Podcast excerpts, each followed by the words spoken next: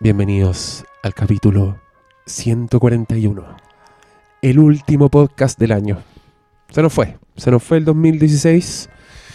Y hoy vamos a hablar de. ¿Qué, ¿Por qué estás haciendo gesto? ¿No vamos a hacer otro? ¿Cuándo lo vamos a hacer otro? Sí, ¿El, ya el- estamos el viernes? recién a 27, sí, pues el viernes. ¿Cuándo vamos a hacer otro? El día de año nuevo, hagamos. No, de aquí yo cierro esta weá y vuelvo a grabar. y vuelvo a grabar a mediados de enero, weón. Déjenme un día tranquilo, me estoy perdiendo preciosa, weón. Está más buena que la chucha. Los únicos capítulos que quería ver. Eso he visto en redes sociales. ¿Cómo están, cabros? Buenas noches. Bien, bien. Buenas noches. Íbamos a partir una hora antes de lo que partimos, pues, por culpa de quién. Esperemos no terminemos una hora después. ¿Cómo está, cómo está querido y vapuleado Dr. Jacket? Yo estoy muy bien. ¿Tu familia está bien? Mi familia está bien. Si wean mucho van a terminar como ese personaje que le llega una cabeza de caballo en su casa, weón. No jueguen conmigo. Yo tenía un, tenía un cojín de fuego. eso, lo tuve que ¿Cachai regalar. que llega amenazando, Sí, llega sí, sí, sí, tarde, que- es como... no. Y, y según él se deshizo su personaje. No, ahora no, Así que ahora, no nos ahora lo queda- abrazo, loco. No nos queda más Abrazo que mi creer que es así nomás. po. Entonces la weá que del, del personaje Persona, personaje. era como otra de sus tantas... Puta, ya sabemos. Pero a- a- hoy día vamos a elegir lo mejor del año en De un hecho, por, programa por que eso está la estuvo... música que está. No, yo puse aquí la torta de bandas sonoras que son puros hits, así que prepárense para distraerse porque van a aparecer puros clásicos de fondo. Ah, esa es la- película. Sí, ah, todos ahí. Ay, y, ju- y el- y justo el Oscar Sala ahí va a dar su, su manifiesto con atrás Nino Rote y acá en la zorra, así con morricones. O buenos pegándose en el pecho. El oro, weón. Claro, el, el, el éxtasis del oro o el. O- eh, o me llaman la misión. Oye, y puta, se murió Carrie Fisher, weón. Tenemos que hablar de eso Ah. también, inevitablemente. Yo habría Yo- hecho un capítulo especial de eso, aparte para que saliéramos de aquí a las 5 de la mañana. No, yo le dedicaría. Mira, yo creo, yo creo que todos nosotros hemos hecho sus homenajes. Bueno, a los que le ha importado algo también. No sé si. No, no todos tienen que sentirse igualmente movidos. Pero a mí me pasó que me sorprendí con la pena que me dio. Da, apenas vi la noticia, me puse muy triste. Tenía un nudo en la garganta. Y yo escribí una columna, así que siento que ya lo dije todo. Eh, solo voy a decir que puta que es muy lamentable y que esto nos va a hacer eh, repasar la figura de Carrie Fisher que para Star Wars es fundamental. Eh, yo siento, hoy día me di cuenta escribiendo lo que la loca le da mucha humanidad a Star Wars. Yo creo que es el personaje más humano de, de esa saga, por, su carisma, por su actuación, por lo que te hace sentir finalmente. Y que a mí me cuesta desligarlo un poco del... ¿Qué pasó? Creo que está un poquito al- eh, fuerte la. No, eso lo escucháis tú nomás. Don Gorge. Ah, ok. Ya, ahí sí. Em, yo, se me fue la onda. Pero no sé, si quieren decir ustedes algo. No, yo quería decir que igual el, eh, el aporte de Leia como personaje al, al, al cine de género eh, eh, es demasiado importante porque antes de Leia teníamos a la princesa rescatada de, de Damisela en peligro, ¿cachai? Y Leia nunca fue eso, po, O sea, sí, ¿cachai? sí. Era, era la princesa que en realidad tampoco necesitaba ser tan, tan rescatada, era la que le, le hacía frente al fascismo de, de Vader, era la que no entregaba la información vital y, y por no doblegarse venía y le daba... Destruían su planeta, ¿cachai? Entonces era un personaje de convicciones, era un, era un personaje que abrió todo un campo cuando a la mujer en el género siempre era una comparsa secundaria. En general, las tres películas el, el personaje que peor lo pasa. Al menos, al menos en la en, en- en la generalidad de las cosas, no como calvario interno. ¿Cachai? Claro, y, no- Eh, y lo otro importante que no está determinada por su relación amorosa con el piloto de la nave más veloz de la galaxia, ¿cachai? Que es lo que siempre era en el género de la ciencia ficción, porque el personaje femenino que está enamorada del, de este concepto del ace era Sí, supeditado a su relación. Se explicaba solo por la relación amorosa. Y Leia no, po. A, a mí, a mí lo que me puse a pensar hoy día fue que cuando miráis, ponte tú las heroínas del cine de fantasía o de ciencia ficción, de aventuras, igual era súper... Eran pobres los personajes, eran, eran planitos, eran, eran explotativos. O sea, la Barbarella finalmente es como una excusa para para mostrarte la... No, no tengo tan fresca esa película, puede que me equivoque, pero mi, mi recuerdo es que Barbarella es como la minita del póster nomás, y la que todos, todos se quieren agarrar, ¿cachai? La Jessica Lange en King Kong es una weá que no se puede creer. O sea, yo vi hace poco esa película. Y es una rubia tonta calentona. eso es todo su personaje, ¿cachai? Como muy reducido. eh, pensé en otras franquicias de ciencia ficción, está la, la mina del planeta de los simios, que no es la simia, que es ese personaje La es muda, bueno. La- la- La muda. La mona, pero la otra es la muda, es un pues, personaje no que está solo para ser mijita rica y que literalmente se la tiene en una jaula a Charlton Heston y le dicen te ¿Cómo tenéis te que parar con ella. Sí. Y Charlton Heston no pone ninguna objeción, porque no es nada de tonto, pero es un personaje que es marcado como inmoral. Entonces que aparezca esta loca de un metro diez, así, echándole la foca a Darth Vader, siendo torturada, que le revienten el planeta adelante y que después aparecen los guanes a rescatarlo y la loca toma las riendas absolutas de su, de su rescate. Y se pitea a soldados imperiales, ella. No, no es menor, weón. Y yo siento que todo lo que le pasa en Regreso al Jedi también es increíble. O sea, pasa de ser... Ahí le transforman un poco en mujer objeto al, al ponerla como la, El la esclava Leia. Pero la loca termina matando al weón con su, con su propia cadena. Y después es la que hace. Como que traza un puente con los Ewoks. Esa weá también no es menor que, que sea Leia la que se encuentra con los ositos. Y los ositos, por supuesto, que no la quieren matar porque la loca es una princesa que tiene una presencia que, según yo, en esa saga va a dejar un hoyo súper grande. Porque aunque en este siglo están tratando de darle girl power a esa saga, no hay ni el mismo carisma ni la misma humanidad. Entonces yo estoy muy triste, muy afectado. Eh, ¿Quieren decir ustedes algo? Están silenciosos. Sí, yo, yo por lo menos todavía estoy como medio, medio en shock. Porque. ¿Y que mm, pasó hace tres horas? ¿Ahora sí? No, un poco más. Tres, Pero- cuatro, pero pasó hace el... No, pero, pero es que yo, para mí, como el cartel es como too soon. Estoy Sí. todavía como. Afectado. Me comí completamente el alivio de que no que estaba saliendo de la gravedad. Entonces no, no estaba preparado. ¿cachai? Había como pasado por alto. Además que yo, por lo menos, igual lo, lo de George Michael, igual es- eh, era un hito para mí, ¿cachai? Entonces, en mi historia. Entonces vengo saliendo de una, es como. Lleva el tiro. Da- date un respiro. Y los dos son muy inesperados en ese sentido. Eh, pero sí le he estado dando harto vueltas al tema de Leia como la única mujer de la galaxia. Y como de una manera u otra eh, hay muchos temas de visibilización que son muy interesantes en el personaje y en la historia de Carrie Fisher al final. Eh, tanto en su relación como hija de artista, ¿cachai? De, de actriz de Hollywood, todo lo que plasmó en, su... en- claro, ¿cachai? Ser la hija de dos estrellas eh, y después ella ser eh, estrella en sí, pues. Toda esa... esa De hecho, ¿Sabéis qué? Es que... eh, no un la- poquito más, es como una estrella más grande que sus padres al final. po. Al Si- fin y al si- cabo. si- si es parte Y- de la franquicia y que es algo, define a y Hollywood. es algo que nunca buscó, es un poco el destino de la misma princesa Leia. ¿Cachai? Es alguien que se mete en una cuestión, en, algo que es más grande, pero que al final esa misma causa la termina postergando. Para mí el, el tema de Leia como el verdadero símbolo de la rebelión, de la alianza rebelde, que con Rogue One se me hizo más patente todavía, el tema de la aristocracia y de la realeza, pero que al final es una cosa que se va pudriendo por dentro. Y para mí el tema de la general Leia en Force Awakens, creo que es una de las pocas ideas buenas que tiene esa weá, en el sentido que ella... A ver, cuando tú sois combatiente, lo peor que te puede pasar es llegar a ser general. Eso quedó súper claro con el almirante Kirk en Star Trek. Que te saquen de lo que amáis, que es la cabina de, la nave, a sentarte en un escritorio de mierda es lo peor que te puede pasar. Y Leia está convertida en eso, está convertida en un, en un, en un hito de tiempos ido, en, en la cara visible de una weá que está corrompida por dentro, que está obsoleta, que no sirve para nada. Y en fondo el personaje Leia en Force Awakens simboliza el fracaso de todo eso. Pero no solo eso, también implica el, el, el único camino que era. que Porque- podía seguir Porque es el único destino que tenía. Porque ella no. Sí, era senadora, pero de senadora nunca la vimos porque ella está definida más por su rol de espía para la Alianza Rebelde. po. Claro, si era una pantalla. Entonces el, el- el- el rol político era su pantalla y Pues ella era, era la, la yo- espía. po. Mm, Yo todavía no tengo la reflexión completa, pero me, me siento en algunos momentos como They Pull Me Back In, como en Padrino 3. Siento un poco como que bellos vivir. ¿no? A, toda la historia de Leia, bueno, es como nunca pudo salir de ahí. ¿cachai? Y era el único destino posible por ser la única mujer de la galaxia. Y primero le tocó ser princesa, después le tocó ser eh, guerrera, después le tocó ser esposa y madre. Y en todas las weas estaba destinada a fracasar. Porque el fracaso era parte de, del- de las necesidades de la historia. Salvo, sí, la única Porque forma. final- No, pues la única cosa que ya no está destinada a fracasar era convertirse en esta especie de Che Guevara, po.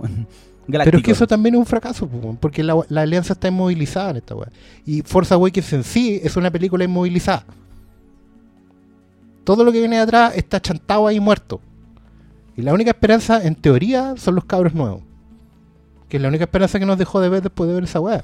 La película en sí va como un paralelo a nuestra propia experiencia como, como espectadores. O sea, no hay esperanza. Se nos murió la esperanza. Esto es medio un poco. ah, no. sí. ¿Tú te, Pero- te acordás cuando Yoda en el regreso del Jedi decía, hay otra, Sí, po. hay otra? Esta no es nuestra única. Claro, y ahora Qué lata que esa weá los nunca- papeles. Claro, Luke también está fuera porque él sabe que no sirve para esta weá. Luke, Luke sigue el camino del, del- A ver, en Duna, el único, el único Mesías que de verdad cumple su, su, pro- su, su verdadero cometido es el de Duna. Porque es el one que cuando logra el objetivo, cuando, cuando conquista el mal, digamos, cuando triunfa, se retira. No se queda para ser rey. ¿Cachai? Porque el Mesías. Y, y Sí, pues no es Conan. Claro, una weá que no entendió el, el Fidel, por ejemplo, en su momento. Que el que gana la batalla no es el que tiene que administrar la weá. El que gana la batalla, gana la batalla. Y se sacrifica a sí mismo como mito. ¿Cachai? El héroe no se convierte en rey. Porque si no, se convierte en tirano. O sea, o vivís demasiado para convertirte en el villano. La misma weá. ¿Cachai? Y Leia en el fondo asume el rol que no quiso llenar, que no, tenía que llenar Luke y se sacrifica por él, quedándose en esta weá. ¿Cachai? Como que- se ha quedado, que como él- se ha quedado sí. toda la vida, porque al final a Luke lo esconden, lo cuidan, porque es el niñito, ¿cierto? Que él va a ser destinado a ser Jedi y la otra está para llenar. Sí, el es que hay que ¿cachai? entender que, claro, pues ella está metida en este sándwich de, por un, un- por un lado la tapa es el, el hombre de la espada láser y por el otro el, el- el piloto de la nave. pues. Claro. Chris, Pero ¿tiene algo aún eso nunca es, es opacada. No, yo, No. yo creo que, o sea, yo leí sus dos columnas y creo que está, está bastante bien cubierto el, el Leia, digamos, que es al fin y al cabo el legado de Carrie Fisher. Yo, siendo un aficionado a, algunos otros de sus personajes, digamos, a mí me gusta mucho el, de, el de cuando Harry conoció a Sally. Me gusta su, su debilidad, su, su- ella tiene como probablemente los primeros personajes con chispeza pero, pero que a la vez es, es un personaje muy vulnerable, pero que queda más firme cuando se encuentra con otro personaje igual de vulnerable. Es, muy interesante. Y, eh, y Postales del Abismo, nunca sé yo el nombre que se le dio acá. Ah, puta, debe tener algo así como la fuerza de la vida. una Eh, es probable, pero ese, ese para mí es uno de esos ejemplos, alguien lo comentaba por ahí, si cuando tu biografía la hace eh, eh, Meryl Streep, es porque fuiste un personaje de adera. La cagó. y, y, eh, y nada, Postal del Abismo es amarga en muchos sentidos. En el sentido de, de ver cómo le pesa la fama a alguien es importante. Eh, pero cómo se sobrepone a, a los problemas propios la Carrie Fisher es un tema aparte. Yo creo que estamos muy encima. Leia le, le propone un dolor, digamos, a un, a un fan. Y, y hay otras pérdidas que, que revisar ahí. O sea, yo, creo yo creo que se perdió un, un personaje fuera del personaje. Yo creo que se perdió Carrie Fisher. Obviamente se pierde Leia, que es por un- o sea, es la parte más dolorosa. Pero, pero la, la persona Carrie Fisher era una persona muy Es interesante. que era único de la cultura pop. pues. Era Y- muy interesante y eso eso también yo creo que pesa en la campaña de Force Awakens quedó claro que el personaje esto es un tweet que le vi a un gringo que el, el mejor personaje de Carrie Fisher era Carrie Fisher finalmente porque la, la vieja era increíble entonces a mí- yo me explico un poco esa pena porque siento que yo crecí un poco con Carrie Fisher y Carrie Fisher creció conmigo ¿cachai? Para mí partió siendo la, la princesa Leia, después esa misma princesa Leia tuvo más matices, después fue la amiga de Sally en cuando Harry conoció a Sally, después me apareció en una película de Joe Dante. Em, después, ¿cachai? Que la loca era hija de Debbie Reynolds y que escribió esta weá increíble y que también hacía stand-up. Y, y ahora que en su última etapa que fueron fuera parte la... de su cura también, porque ella tuvo N Sí, problemas. pues también era de esos, de estos personales. personajes como tal como puta celebramos a Robert Downey y ese tipo de, de historias que son medias y true Hollywood story a la concha de su madre que después de alguna manera te mantenía a flote y seguís siendo un ser humano, weón. Estas weas son igual no dejan Sí, de ser así. lo que- de ella, hay un, todo un tema con, con sus enfermedades mentales, que, que ella as- asumía, bueno, ella era bipolar, y lo asumió públicamente y trabajó a partir de ello. O sea, yo no tengo que tener vergüenza de estar enferma.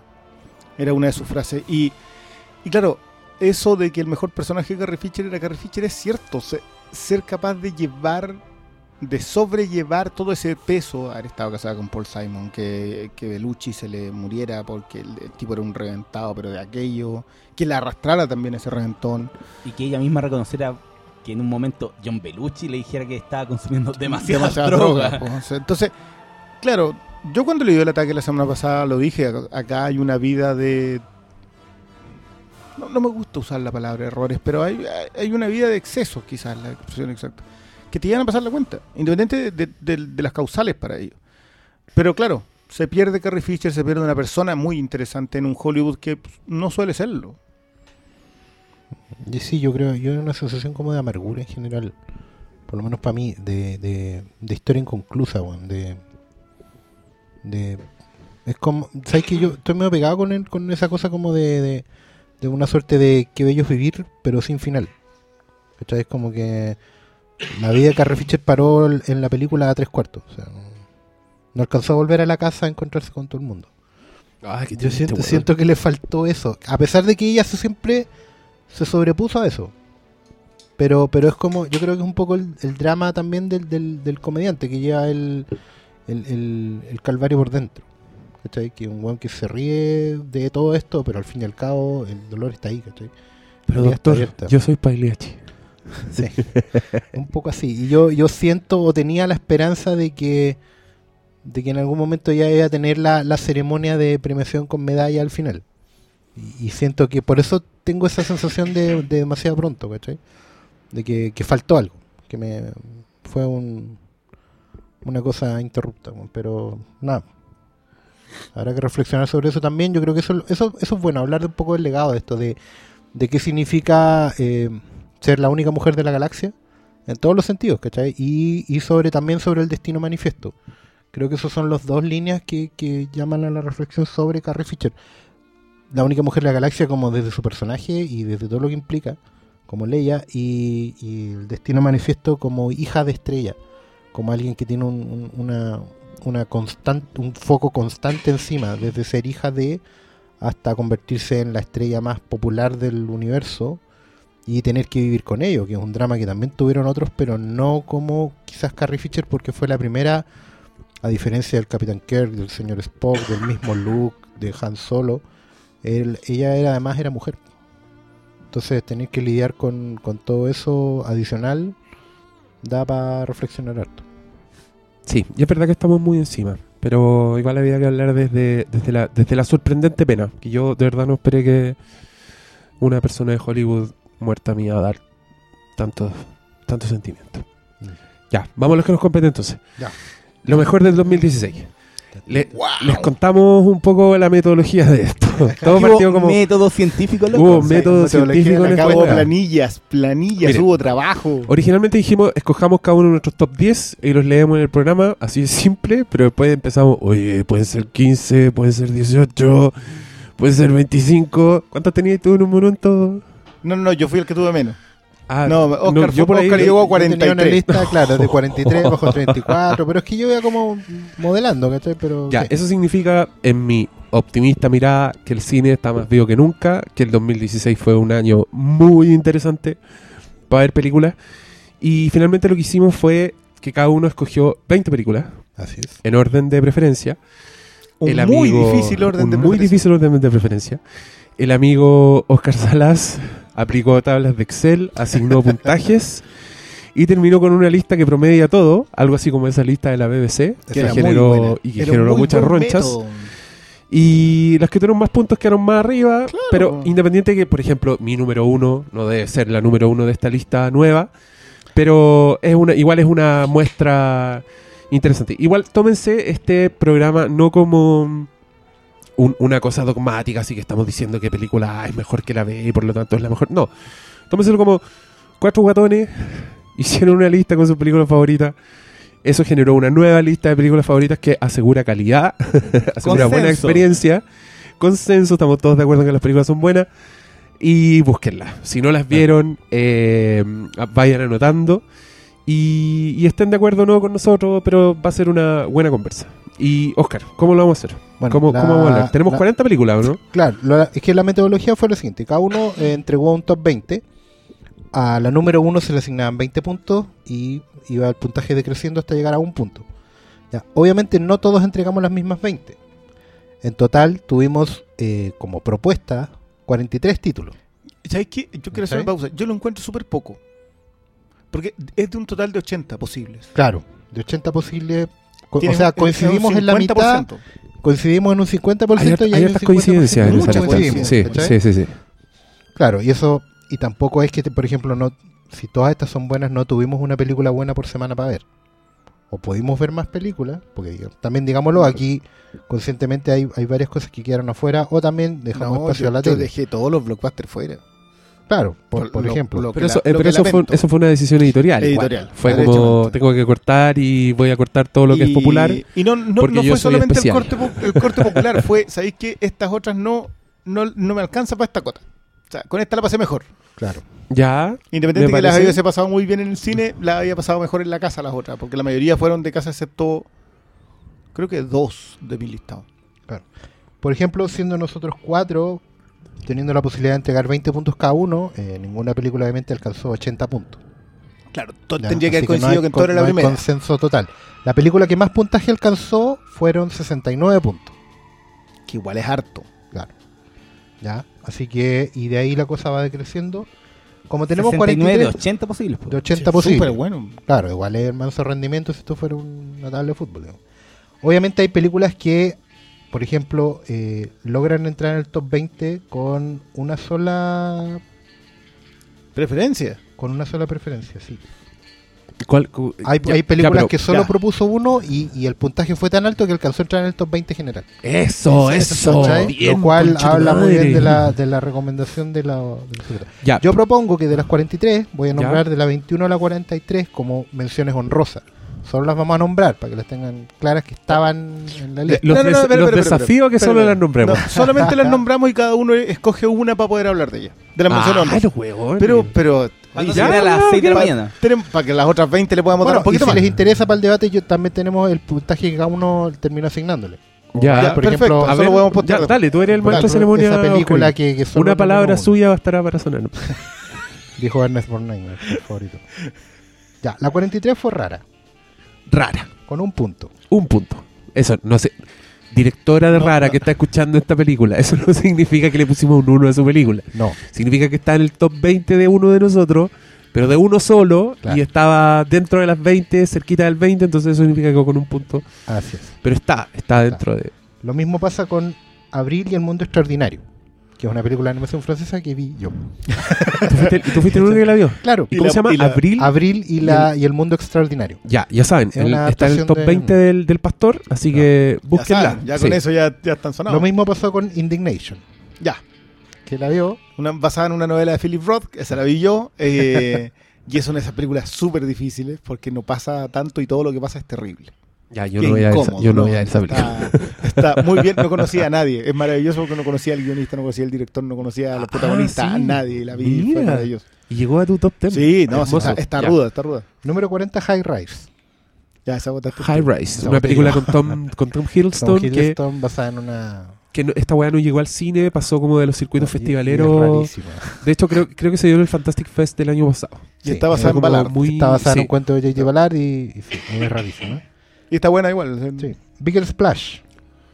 Eso Ah, no tengo idea que es solo, eso es de Luca Gadiño. Gu- Guda, Guda- ah, bueno, un nombre italiano, pero. Ya. Que es el mismo director de Yo Sorno el Amore. Es con la mm, Tilda Swinton, con un absolutamente extraordinario Ralph Fiennes. El, eh, la chica esta de que la agarran a charchas, eh, Dakota Johnson. ya. Eh, y el mm, Matías Chenert, a quien ustedes saben que yo le tengo puesta la ficha hace harto rato. Y, y es una joya. Está basada en la piscina de Deray. Y, eh, y la Tilda Swinton es una cantante rockera, digamos, que tuvo una operación en la garganta, entonces no puede hablar. Entonces ella se comunica muy despacio. Oh.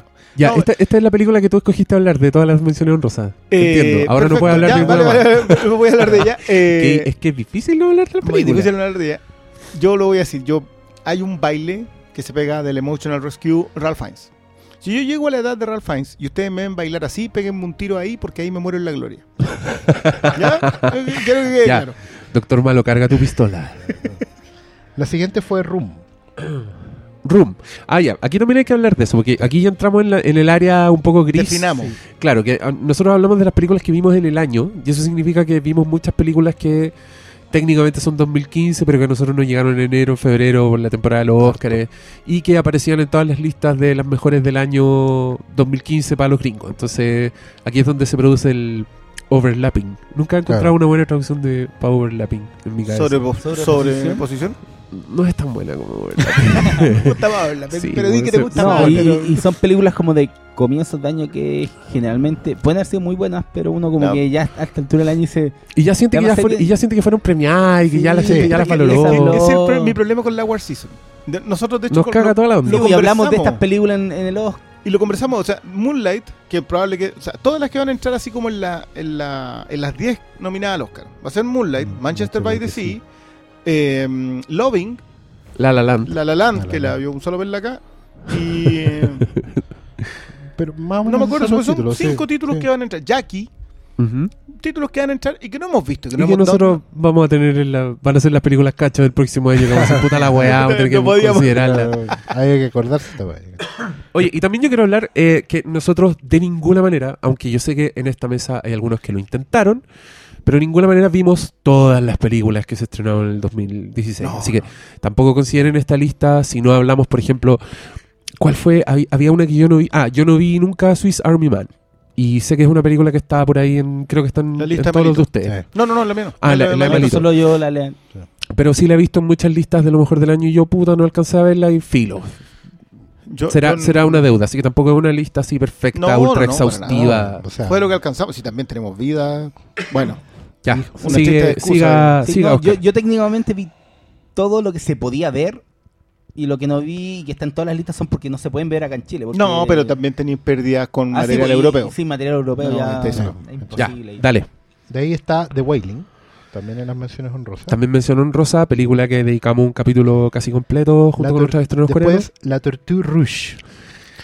Ya. La, La Tortuga La Roja. Tortuga Roja. Una película que yo también vi en el Fantastic Fest. Maravilloso. Que es una película de, de Ghibli con el Con- señor francés, con los señores franceses. Con ¿no? los es señores una franceses, coproducción. Que en realidad es de los franceses y la anima Ghibli. Y es una película sin diálogo, de un impacto visual bastante Enorme poderoso. y que yo creo que ne- tiene que estar No puede- no puede por un hablar, tema No puedo hablar, narrativo. no puedo hablar de esta no película.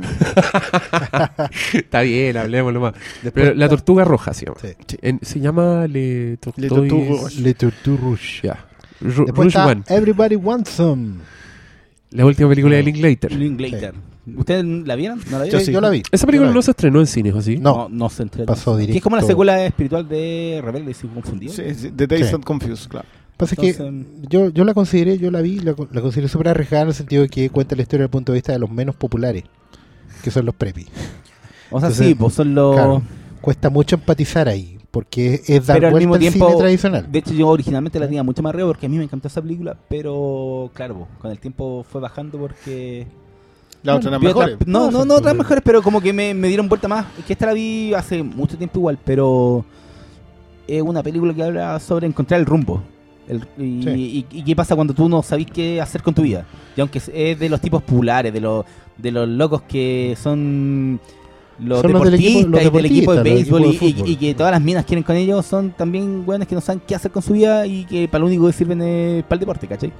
todo, Es eso una, es gran película. todo eso en un fin de semana. O sea, No, voy, a- y- voy a ver una película de buenos que me caen mal.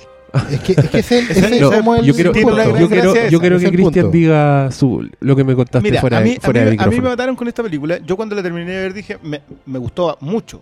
La, la termino de ver con mi mujer. La, la- la película no es corta, dura 2 horas 50, 2 horas 40, sí, es, es larguita. Mm. Y termina y le digo, pero estaba buena, porque ella se para y se me manda a comer. Y le digo, pero si estaba buena. Me dice, sí, pero si hubiese sido de mujeres, tú no la, tú no la terminas de ver. Uh, Y me mató. buena, buena. bueno. El ejercicio de estilo es arriesgado, pero ahí está. Exactamente. Ahí tenemos Mi Gran Noche. Ah, es que yo no, no pude no poner mi gran noche en, en mi lista porque lo pasé demasiado bien viendo esa película y sentí que gracias a Universo por seguir dejando que este guatón culiado haga películas porque esa es una ¿Quién- quién- locura. Alex de la Iglesia. Alex de la Iglesia. Alex de la Iglesia, una película que gira en torno a Rafael. Onda, imagínense que Alex de la Iglesia es un fan, es un fan de Rafael acérrimo, lo mete en todas sus películas. Le hizo una película basada en su canción Balada Triste de Trompeta. Y aquí se desfocó completamente. y, y tiene un personaje que es fan de Rafael. Rafael es como un Darth Vader en la película, para cagarse la risa. Y un mundo que te muestra la televisión como una pesadilla. eh, es bien genial. Así que, Ya saben. buena, bien ganada esa mención. Yo la honrosa. vi en las buenas notas del año acá.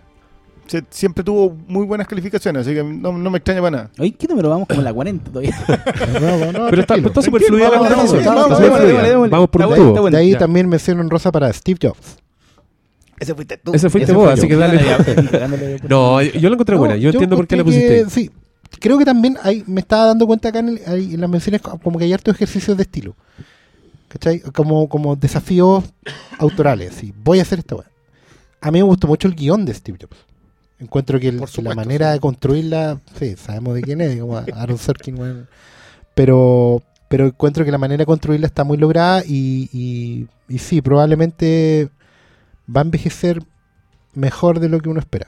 Yo encuentro que está un poco overlapping por el, valga la redundancia, por el, por la figura de Steve Jobs misma. ¿cachai? No es un personaje que, que todavía hayamos filtrado lo suficiente y creo que estamos en el lado oscuro de Steve Jobs hoy en día.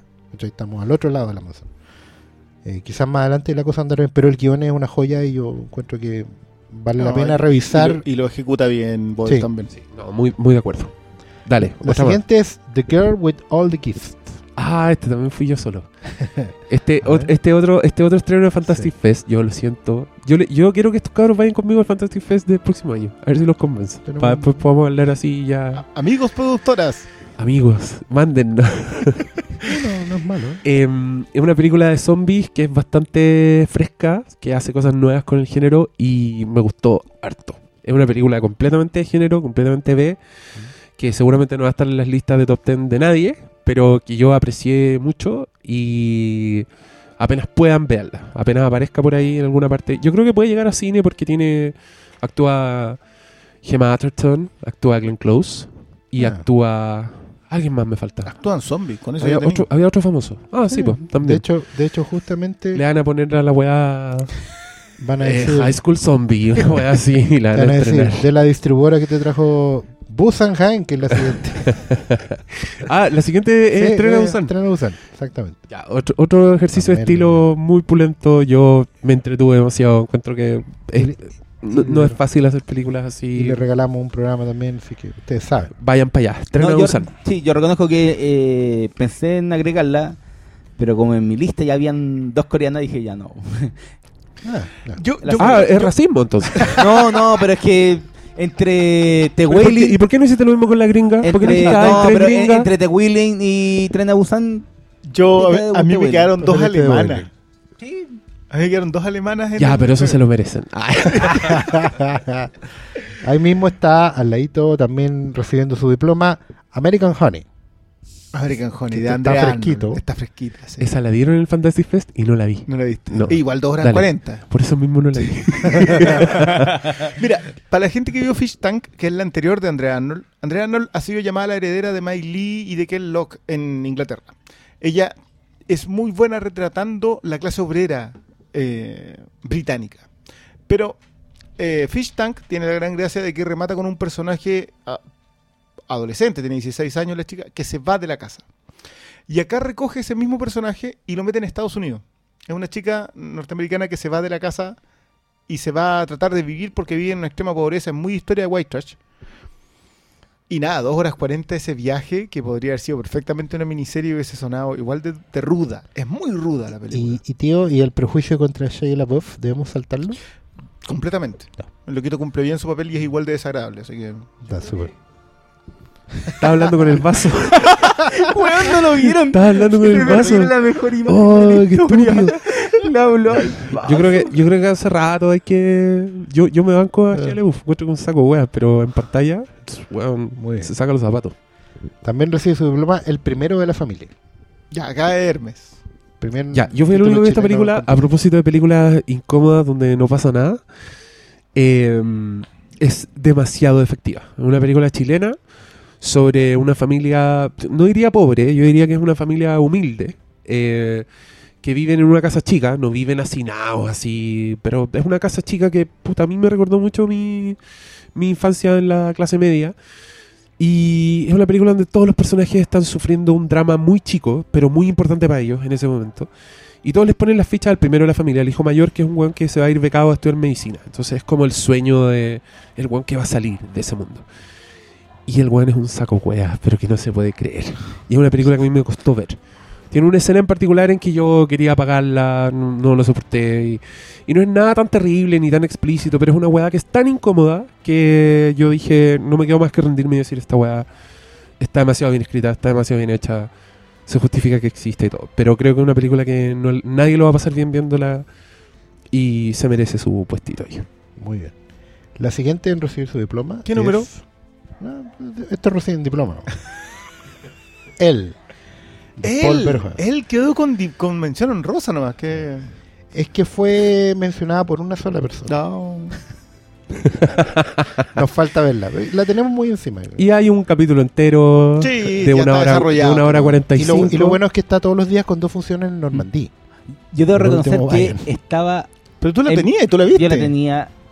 Pero cuando decidimos agregar películas de. Ah, de se fue bajando, lo siento. Yo la, creo que la tenía como muy arriba, pero después como que empecé a ordenar y... y- a, a mí lo del orden me mató. Sí, pues como en, Sí. la, en- en la primera pasada, cuando tenía la primera lista, Ni un problema. no, yo reconozco que la tenía creo en el top 3, de hecho, que hago en, en el Salón de Muy siempre, pero cuando empezamos a agregar y, ah, y como que dije, no, puta, Entra- ahí entraron dos que yo creo que van a estar un poquito más arriba, pero entraron dos muy fuertes. Bueno, Bueno, la siguiente, la siguiente es Hell Caesar. Puta, esa es una de mis grandes omisiones. Yo no vi Hell Caesar y me siento muy mal al respecto. estoy en las mismas. Me van a venir a quitar mi tatuaje de los hermanos No, Cohen que tengo en una nalga. Porque Yo, yo no he también, visto, yo la vi, Dejémoslo ahí ya, no. yo la vi, a mí me gustó mucho, eh, pero también entiendo que esto es un gusto, Mm. un ejercicio de estilo que es un gusto para los buenos. Los buenos se dieron el gusto de filmar una película de los años 50.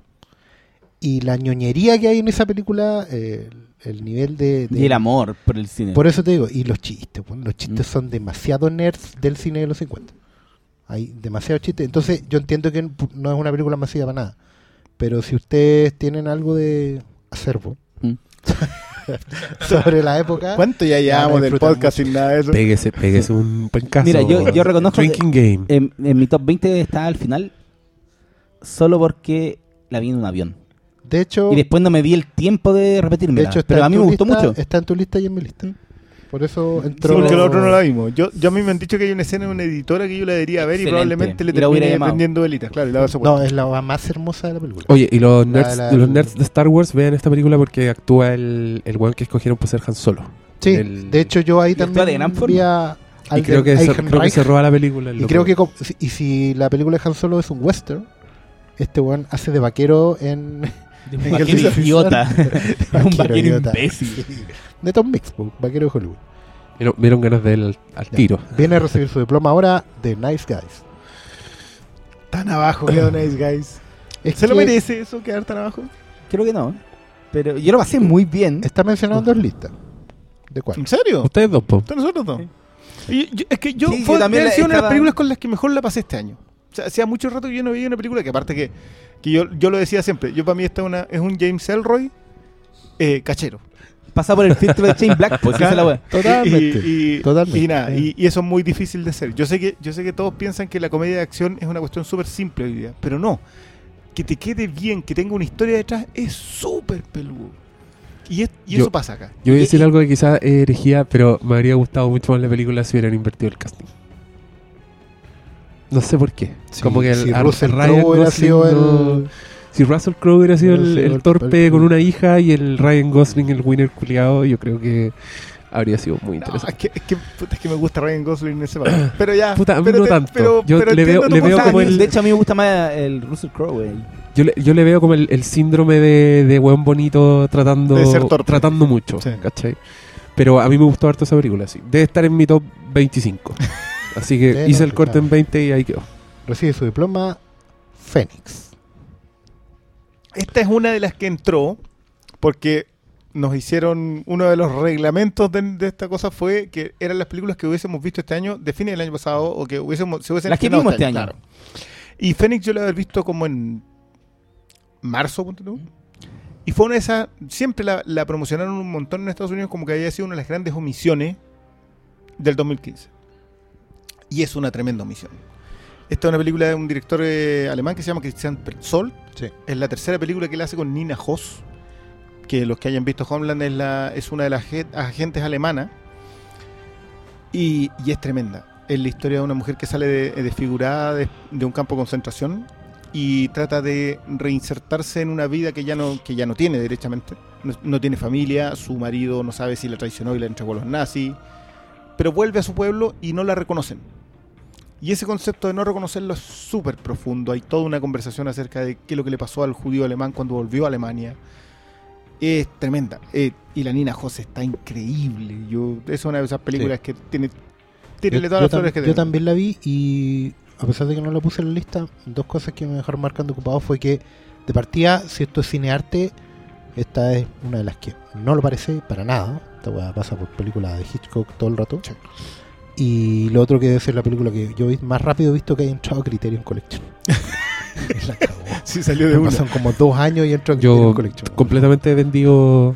Vendía la Sí, entrada. Sí, entrada, ya, ya, dale. Recibe su diploma The Autopsy of Jane Doe.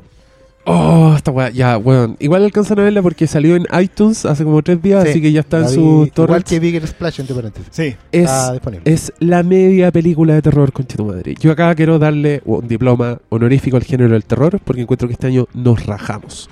Yo conté en mi lista y tengo caleta de películas de terror y esa weá es muy inusual. El terror suele ser uno de los géneros más prolíficos, pero a la vez como con, con más con más fracasos en su estreno y, y este año estuvo de pelos. The Autopsy of Jane Doe es una película que transcurre en una morgue donde dos personajes, Brian Cox y Emil Hirsch, cada vez más parecido a Jack Black, le hacen la autopsia a Jane Doe, que es una niña que no tiene una anónima y que no tiene absolutamente ningún daño en su cuerpo.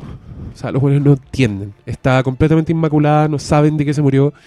Y a medida que empieza a avanzar la autopsia, empiezan a pasar weas muy raras. Y conche tu madre la película buena y va a cagarse miedo. Así, O sea, yo, creo no que, tiene- yo creo que si ustedes lo hubieran visto, estaría en el top 20. O sea, a pesar de, de que la, la carátula, por decirle decir otra cosa, no tiene nada que ver ni con Ouija, ni con exorcismo de fulanita, ni No diré nada. más. No diré más. No diré más. Muy bien.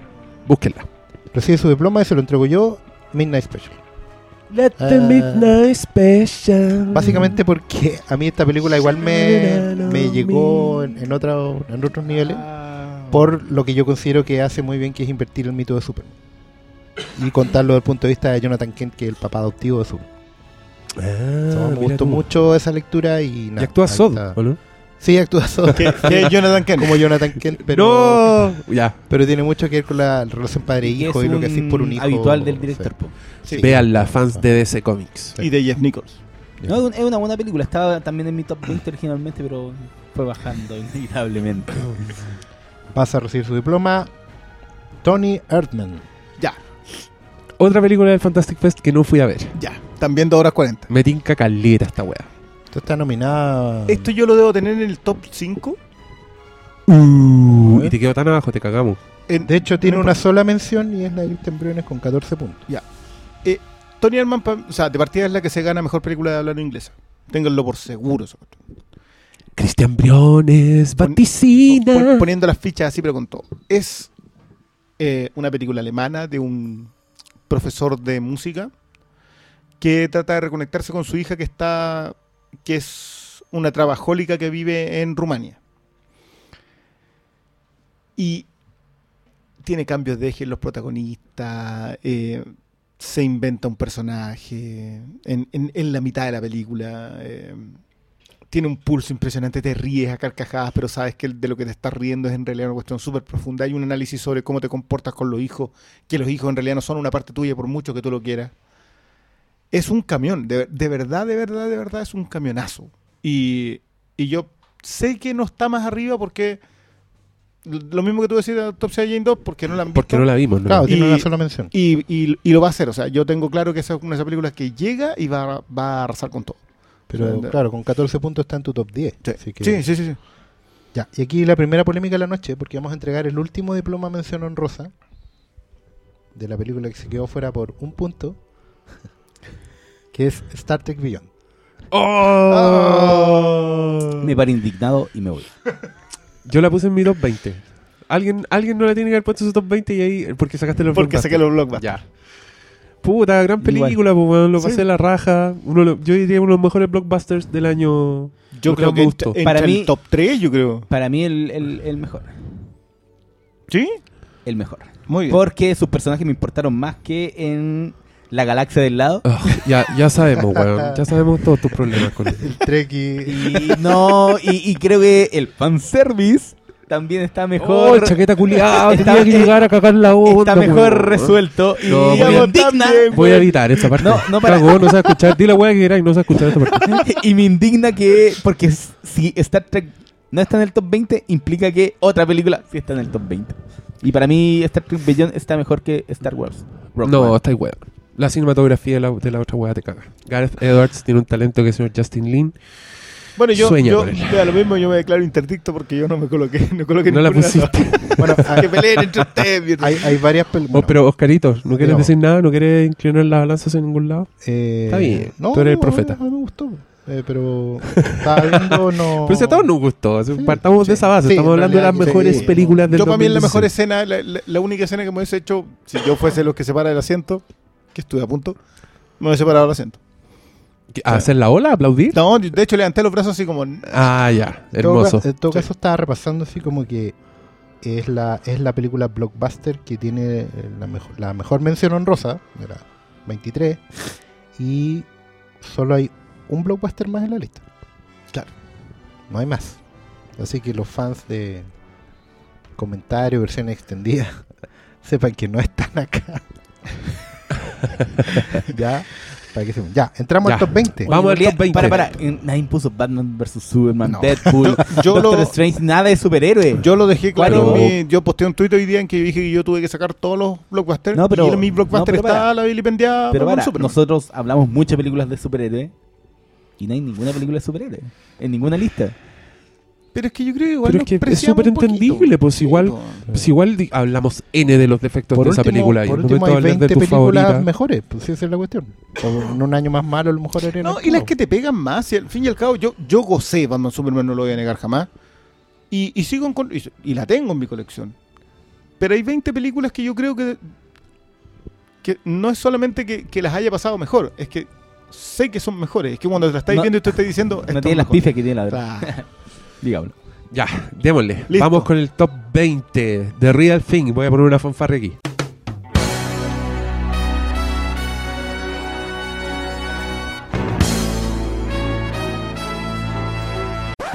Ya, top Ya. 20. El número 20 es para la película The Neon Demon. Epa, Oh. señor Nicolás Binding. No la vi. Y fue el ¿Cómo- capítulo que ustedes hicieron sin mí. al top Neon 20? Demon entró con 15 puntos. Uno Porque- más que porque un weón la puso como top un dos, weón- po. Uno solo la mencionó y la puso en, En su top 5. Sí, y ese fui yo. Oh, ya. De Neon Demon. Hay un capítulo entero que están ustedes tres. Yo no la vi. Eh, me tinca. La veré algún día. Pero desarrollen si quieren. yo, porque la puse ahí, la puse tan arriba, yo valoré mucho con el tiempo la propuesta artística de este weón. Encuentro que con todas sus fallas. Nicholas Winding ¿ah? Refn. Sí, yo creo que su weá más personal, yo creo que lo, lo de la firma, lo hablamos en el programa, es un Mm. manifiesto súper potente. Y, y en general la elección del casting y todo me, me gustó mucho. Yo sentí que estoy, lo puedo estar quemando con esto, pero estoy a las puertas del relevo de David Lynch. Epa. Puede que lo queme, Puede que no, pero... De la pero yo creo No, que se que puede. después de una película como eh, Valhalla Rising, yo digo que sí. Mira, Sí. que yo el otro día lo comentaba a propósito de gente que le, le ha tirado, ha basureado mucho a, a partir de Neon Demon. Y yo creo que tiene que ver con el problema que la gente cree que Winding Ref, Refn eh, empieza en Drive. Ajá. Mm. Yo creo- Bueno, lo que es acaba que de es el decir tema. Pablo.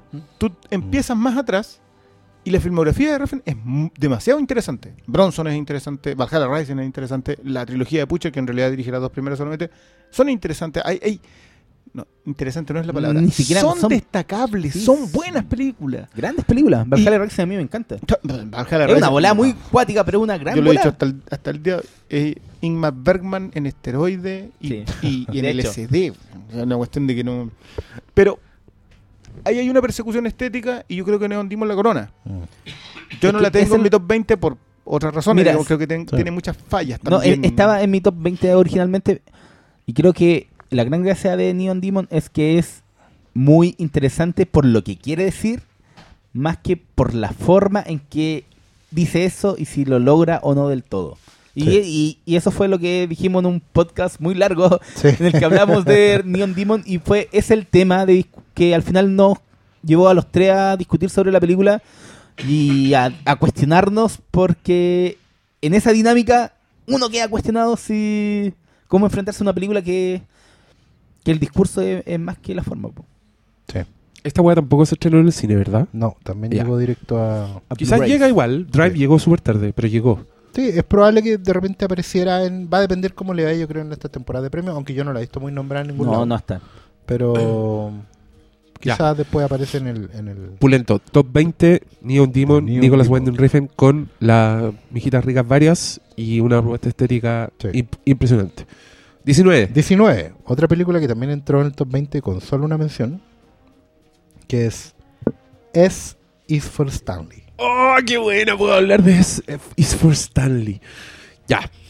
Película que viene en el Fantastic Fest. Producida por. Malo, ¿cómo se llama el director de X-Men 3? De Last Stand. Eh, Brett Ratner. Brett Runner. Vi ese nombre y dije, no, que voy a ver esta weá, Brett Runner, Rush Hour, X-Men Last Stand. Dragón no. rojo, loco. Dragón Rojo. Pero, Pero no, el, produce. el loco es solo productor. Cuando produce ese hace cosas Y weón, es una película increíble. Si ustedes son fanáticos de Stanley Kubrick, por favor busquen esta película.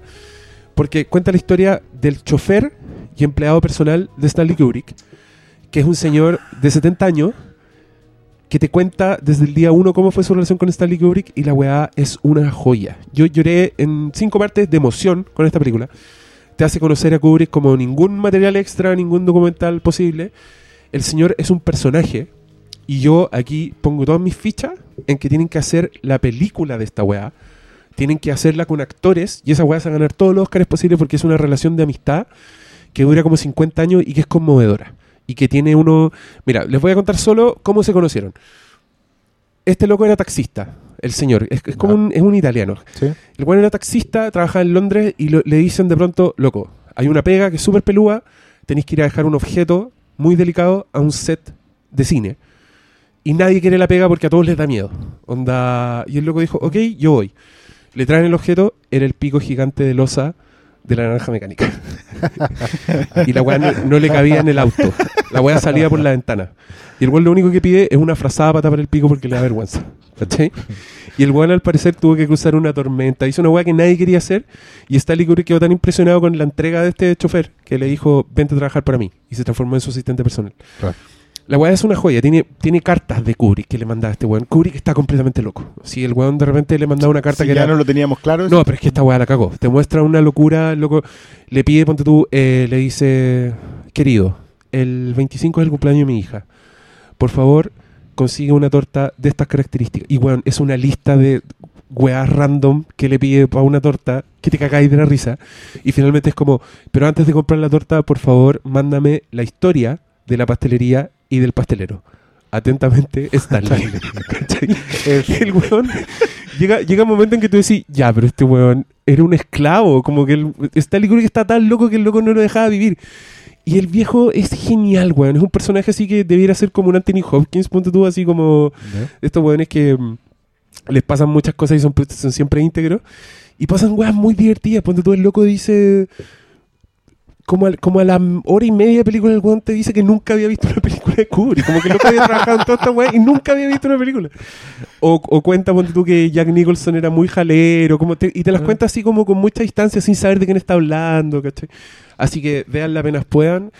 Es un, no sé si es una buena película en sí misma, pero cuando conocís la obra de Stanley Kubrick y te interesa lo más mínimo de ese señor, esta weá es una, es una joyita. Yo por eso la puse tan arriba. Y, y logró entrar al top 10. Así que sí, definitivamente una de las mejores películas que el lo mismo que nuestra siguiente premiada, en- con el top 18, entregamos su premio a Swiss Army Man. Swiss Army Man. También una película que le dedicamos. ¿No De fue el mismo podcast? Fue el mismo podcast de Neon Demon, ¿no? No, fue el de Hunt for the Wild People. Ah, de Ah, veras, sí. de veras, de veras. Sí. De Y estaba está solo en mi lista al final, pues. solo en tu lista, pero está súper arriba. Ya, pues. Sí, pues es que. Háblanos a- de ella. A mí me. Me llegó mucho un tema de la película que es. La idea de que. Cuando un tipo cree merecer algo que en realidad no se merece, ¿cachai? Y ese tema de la película, que es algo que está patente en una película que habla de peos. en, la, en la- en la superficie para todos, ¿cachai? Porque dicen, no, loco, este, esta es la película donde Harry Potter se tira peo. Pero el, el- el foco artístico de, de lo que quiere hablar sobre un personaje per- perdido, un personaje que no, no tiene rumbo. Es que, más existencialista y, que la y el, el elemento existencialista a mí me dejó rayando la papa y cada vez que pienso en Su- Army Man me fue gustando más y más y creo que lo puse en mi top 5. Si es que mal no recuerdo. tú el- De el hecho- creo que es el número 5. Sí, tiene 17 puntos. Eso es top 4. Sí, está... Sí. Y no sé, pues nosotros hablamos mucho de... Hablamos, Sí, hablamos le dimos mucha vuelta y, y creo que... y es razonable que esté ahí. ¿no? Y, y si está... Si quedó en el top 20, aunque yo nomás la haya nombrado, dense el tiempo y escuchen nuestro podcast dedicado a... Sí, eso es bueno. a, a Army Army Man. Man porque la película lo vale. Sí, la película lo vale. Yo, yo tampoco la coloqué en el No, yo, en mi yo- top yo me- 20 yo porque- me acuerdo muy bien que ustedes dijeron que, claro, como que ustedes están en una edad que quizás no la apreciaron tanto como. No, ya, ya se te pasó lo existencialista. Sí, yo sentía ya. también que con, hace 20 años me lo gustaba harto más. Sí. Pero está bien, o sea, no, no todas las películas pueden ser para jóvenes cuarentones, ¿cachai? Era, era para decir cuál, era para mirar cuál venía ahora. No, ¿Cuál viene ahora? no top, andís sapeando, no Top andís sapeando. 17. top 17. Le Ya. entregamos su premio a la película Raw. Raw. Ah, otra que es solo mía. ¿Tú cachai que no va a llegar ni al top 10 ¿Por qué? con tu... Porque están todas, se están tirando todas ahora. Sí, El top 10 puede estar callado no, pero mirando tú, como. tú Claro. esta película en tu top 3, po. Sí, hecho, es que Tipo, 18 puntos. de para mí es la, es la mejor película que vi en el Fantastic Fest, una película francesa eh, que es al mismo tiempo película de terror, película de coming of age, de una niña adolescente que se hace mujer, y una película de canibalismo. Así que les voy a decir solo eso. Esta es la película que la gente salía al cine. No, es, la- es que es Cannes, weón. En, en Cannes, Cannes es un festival para viejos rancios. Entonces ya hay una película con canibalismo y ay, obviamente va a haber gente desmayada y atado y toda la weá. Sí. Pero en el Fantastic Fest, loco, es una de siete películas de canibalismo que vi. Y, y la weá es increíble. Está muy bien dirigida, muy bien escrita. de director debutante. Es una directora debutante, yo creo que va a llegar muy lejos, así que tenganle ojo ¿Tú apenas crees que aparezca en a sus radares. cine o hay que esperar el Blu-ray? Yo creo que va a llegar antes en Blu-ray. Porque no tiene ninguna, salvo el pedigrí y ay, Claro. hizo vomitar gente, no, no va a llegar. Pero otras películas que tienen tenían esa misma reputación, ponte tú, como Martyrs, así que todos sabíamos que era una película heavy, francesa y toda la weá. Esto es una película, sí, de verdad. Como esto esta weá es una obra de arte. Como que Martyrs igual tiene harto shock value. Acá yo siento que no. Eh, es tremenda. Véanla. eh, me encantó Raw. Todavía no hay cómo conseguírsela. Creo que no. Conseguírsela, entre comillas. Creo que no, pero estén atentos, déjenlo, Sí. dejen el, el podcast anotado. Siento ser el saco hueas que habla de películas No, probablemente puede pu- ver, pero No, probablemente también publiquemos la lista y todo. sí. No, que, también. que- que Tony Erdman tampoco está a llegar y verla. No, pues. Tenéis que verla así como hablar inglés. Hay y- que bajar la versión coreana. pues. No, está está súper pluma. Top 16. 16 para la película La La Land. Chan. A propósito de, De películas, películas que, que- nadie puede ver Que todavía. nadie puede ver. Bueno, esta se podía ver. Yo la vi en el Inedit. Pagué mi entrada. Pero es un festival, pues igual este otro pagó su entrada por verla en el Fantastic Fest. pues. Pero. Toma, toma. Pero cuando yo, Chaqueta. cuando yo les dije, loco, está la Land, estaba. Estábamos en pleno. Era 16 de diciembre. Sí, estábamos pero- trabajando. Pero estaba todo. estaba- Pero ¿por qué, no- por qué- por qué castigáis, asientos. por qué castigáis a gente que no pudo ir a No, una función no, no, un no. día domingo, No. weón? Obvio que no todos íbamos a ir a esa ese weá. no es el punto. Estoy diciendo que tampoco era ¿Cuál es tan- el punto entonces? que no era tan difícil verla. No, es súper difícil verla así una pura función a- en un mes, pues, weón. Ubiquémonos. Pero Ya, mira, ya no importa. Hasta Anomalízala podemos ver más veces, weón. Pero yo Oh. metí igual del Fantastic Fest, así que tampoco voy a Tampoco sabes que mejor que te. ya, dale, malo. ¿Pero No por sé. qué te gustó tanto? Porque No yo sé, mi reseña, ya me, me enojé, weón. No. Hice una reseña, weón, leí como 40.000 Sí, caracteres. No, eh, mira, eh, este es lo nuevo de Damián Chazelle, el de White Plage. Y si en esa película, ¿qué? Nada. Dale, Eh, si en esa película habla de la perfección artística, aquí habla de la expresión artística y el rescate de algo que está muerto. Si el, el jazz está muriendo, también está muriendo el musical como género. Y eh, Chazelle le pone todo el corazón para rescatar un género frente al cual muchos arrugamos la nariz. Creo que yo, el único musical que me ha gustado así y lo defiendo es Singing in the Rain. Y El único. ¿Ni un otro musical te gusta? Así para decir, bueno, esta buena obra maestra, no, hay pueden que hayan habido algunos que me hayan gustado, pero no al nivel de defensa corporativa del, del género, ¿cachai? Con Ah, esa película. Si hay una película de musical que digo, ya, esa weá sirve pa- para justificar que existan los musicales. Es Es-. Y ahora creo que La La Land me gustó demasiado. De hecho, estaba en mi, eh, el- en mi top 2. Era, Sí. Estaba muy, muy arriba y se estrena en Enero. Enero. enero. Que- Creo que el como, 9. quedan está como por- una o dos semanas para poder verla. Pronto van a poder verla y, y su temática quizás puede que sea tenga mucho de ya visto Convencional, convencional. convencional que pasa mucho en los musicales pero creo que la forma en que aborda este tema de la expresión artística de que el jazz es una expresión grupal en una banda y, y que eso forma parte del, del tema que tiene el personaje de Ryan Gosling que está muy muy bien en esa película eh, supera con creces cualquier resquemor que uno tenga hacia un musical.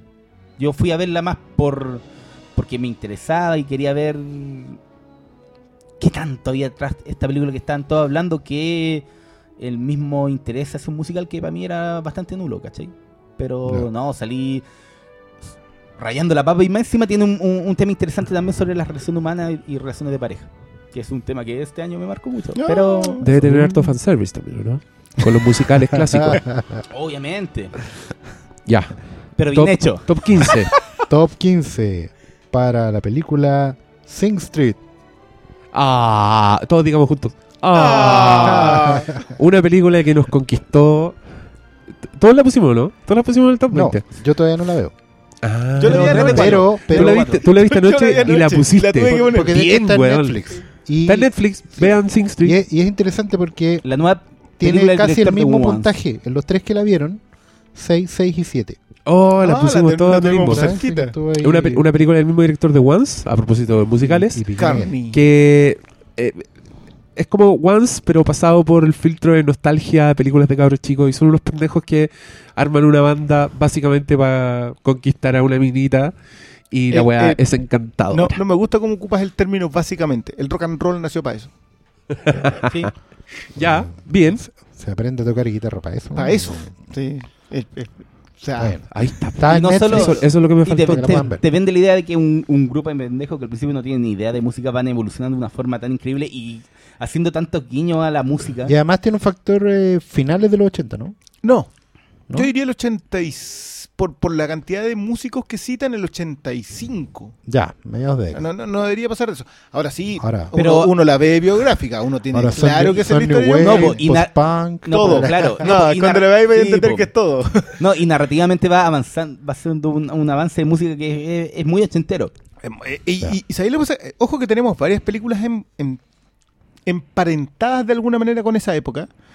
Hay toda una referencia a los 80, yo creo que también tiene que ver con que es una década que se nos está yendo, Sí. recién ahora, eh, y por lo tanto nos aferramos tanto a ella. Ahora, la gracia que tiene esta es que no solamente se aferra a esa década, sino que se aferra a lo que se aferraban en esa década. A esa- ver, por- de- desarrolla. eh, te habla una historia de Irlanda, de una Irlanda que cayó completamente, que, que se quiebran los valores tradicionales de Irlanda. De hecho, lo dice mucho el hermano mayor. Dice, estos dos se casaron porque eran unos católicos creyentes y lo único que pretendían era tirar.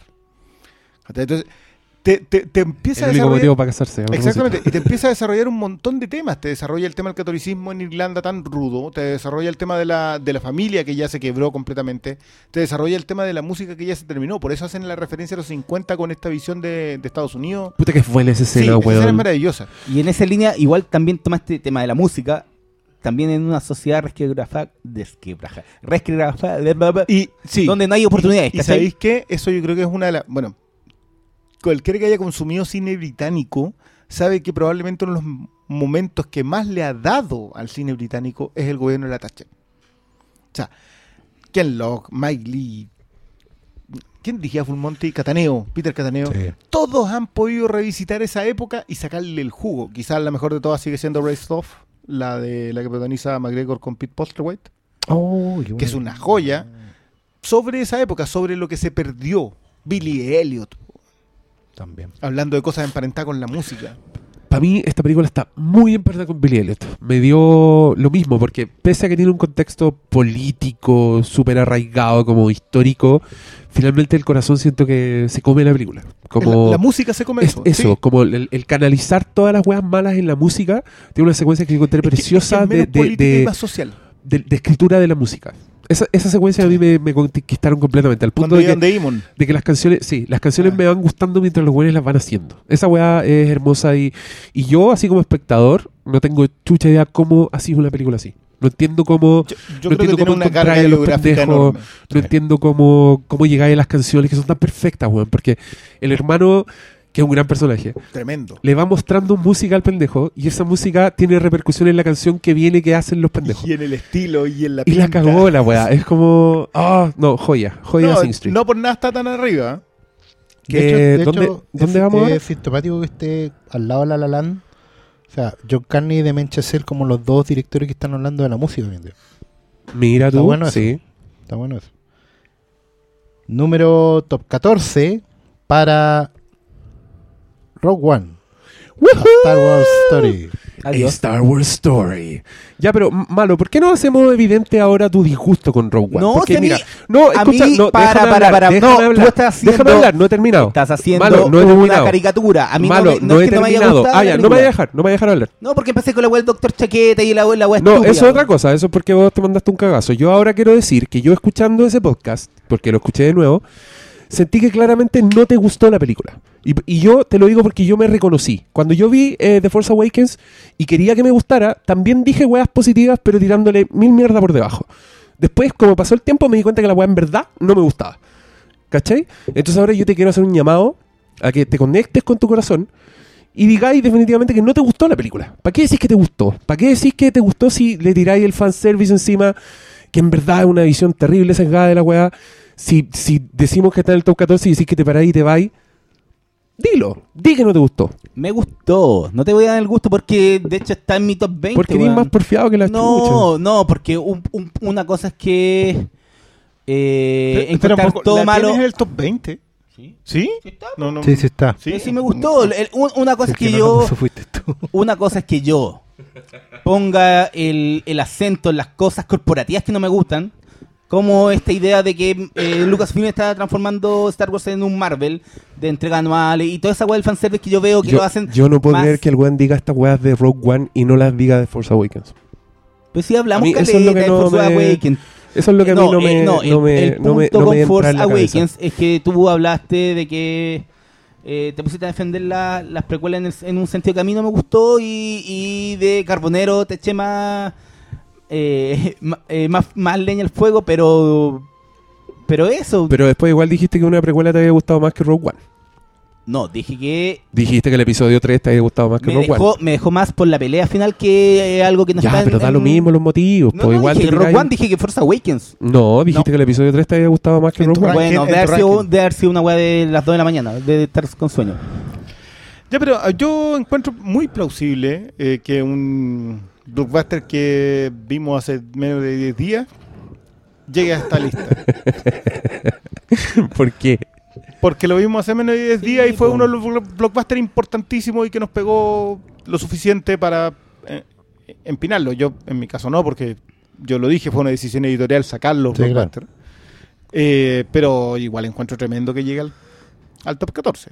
No, yo, yo yo, voy a insistir, yo voy a decir que Rogue One es uno de los blockbusters mejor filmados de, de este año, definitivamente. La cámara de esa weá, el montaje de las secuencias de acción y todo eso, para mí es algo que hay que celebrar y yo me siento afortunado de haber tenido al señor Gareth Edwards. No me acuerdo en qué puesto la puse, pero me alegra que esté en, No, yo en- la en puse- los top, en los top Siendo 15. sincero, yo lo puse 16, así que tampoco está tan, tan lejano. Pero mi punto es claro, se- se- quizás se- es que ese agua se siente como que yo la- 16 es harto malo.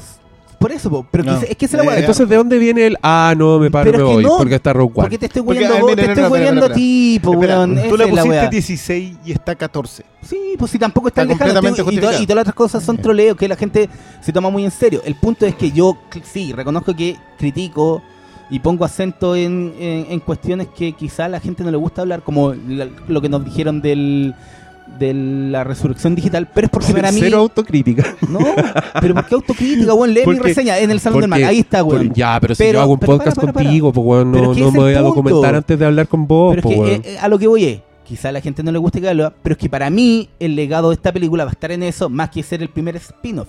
Para mí, el legado de esta película en, en 10 años más, y claro, obviamente estoy aquí sacando la... la- la- el, el- ¿Cómo se llama? El, el Yolanda Sultana un poco, pero es- para mí es el legado y obviamente que le puse más acento porque para mí era más importante hablar de eso Encuentro, que de las cosas que... Yo- encuentro súper acertada tu comparación con Yolanda Sultana. Yo a mí me sorprende. po. Se me toman y- pero hay que tomarse igual que en serio todas esas estamos, habl- predicciones. estamos hablando me desde un punto de sorprende ahora. mucho que estando tan de acuerdo en colocar esto en el top 14, haya polémica al respecto.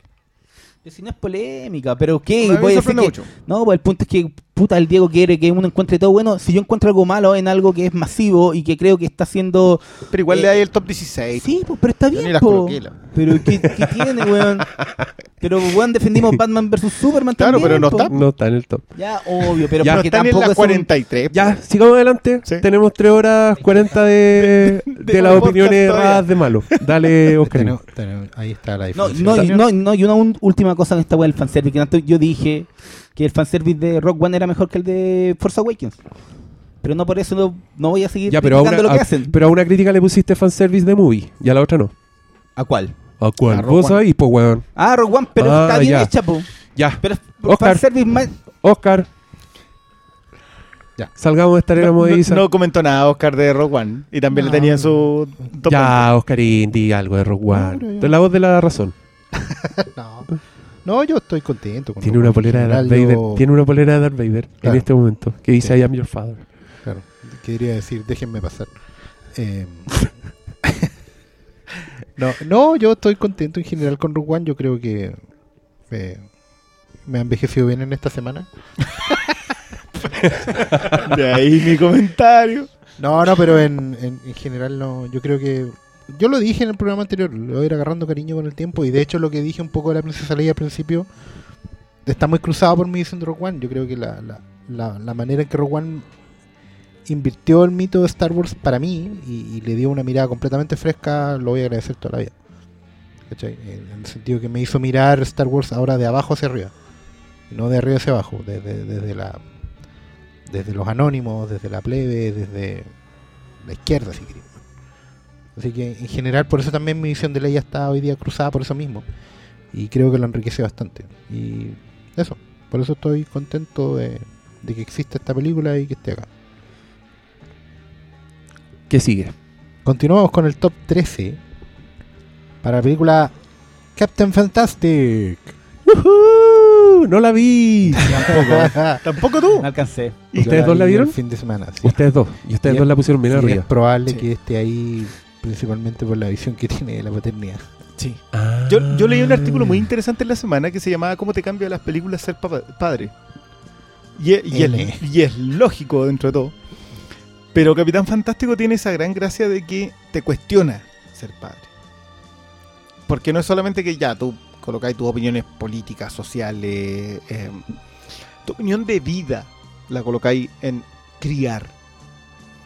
Pero eso no tiene ninguna validez al final. Y ojo que también tiene mucho que ver con Tony Erdman. Tony Erdman también tiene esta idea de que tú tienes una visión sobre cómo se pueden comportar tus hijos. Y, y- y cómo deberían ser en la vida. Y los sigues y los persigues y, y no. Para nada. O sea, Capitán Fantástico tiene un postulado político por un lado y un postulado sobre la paternidad por otro. Y funciona.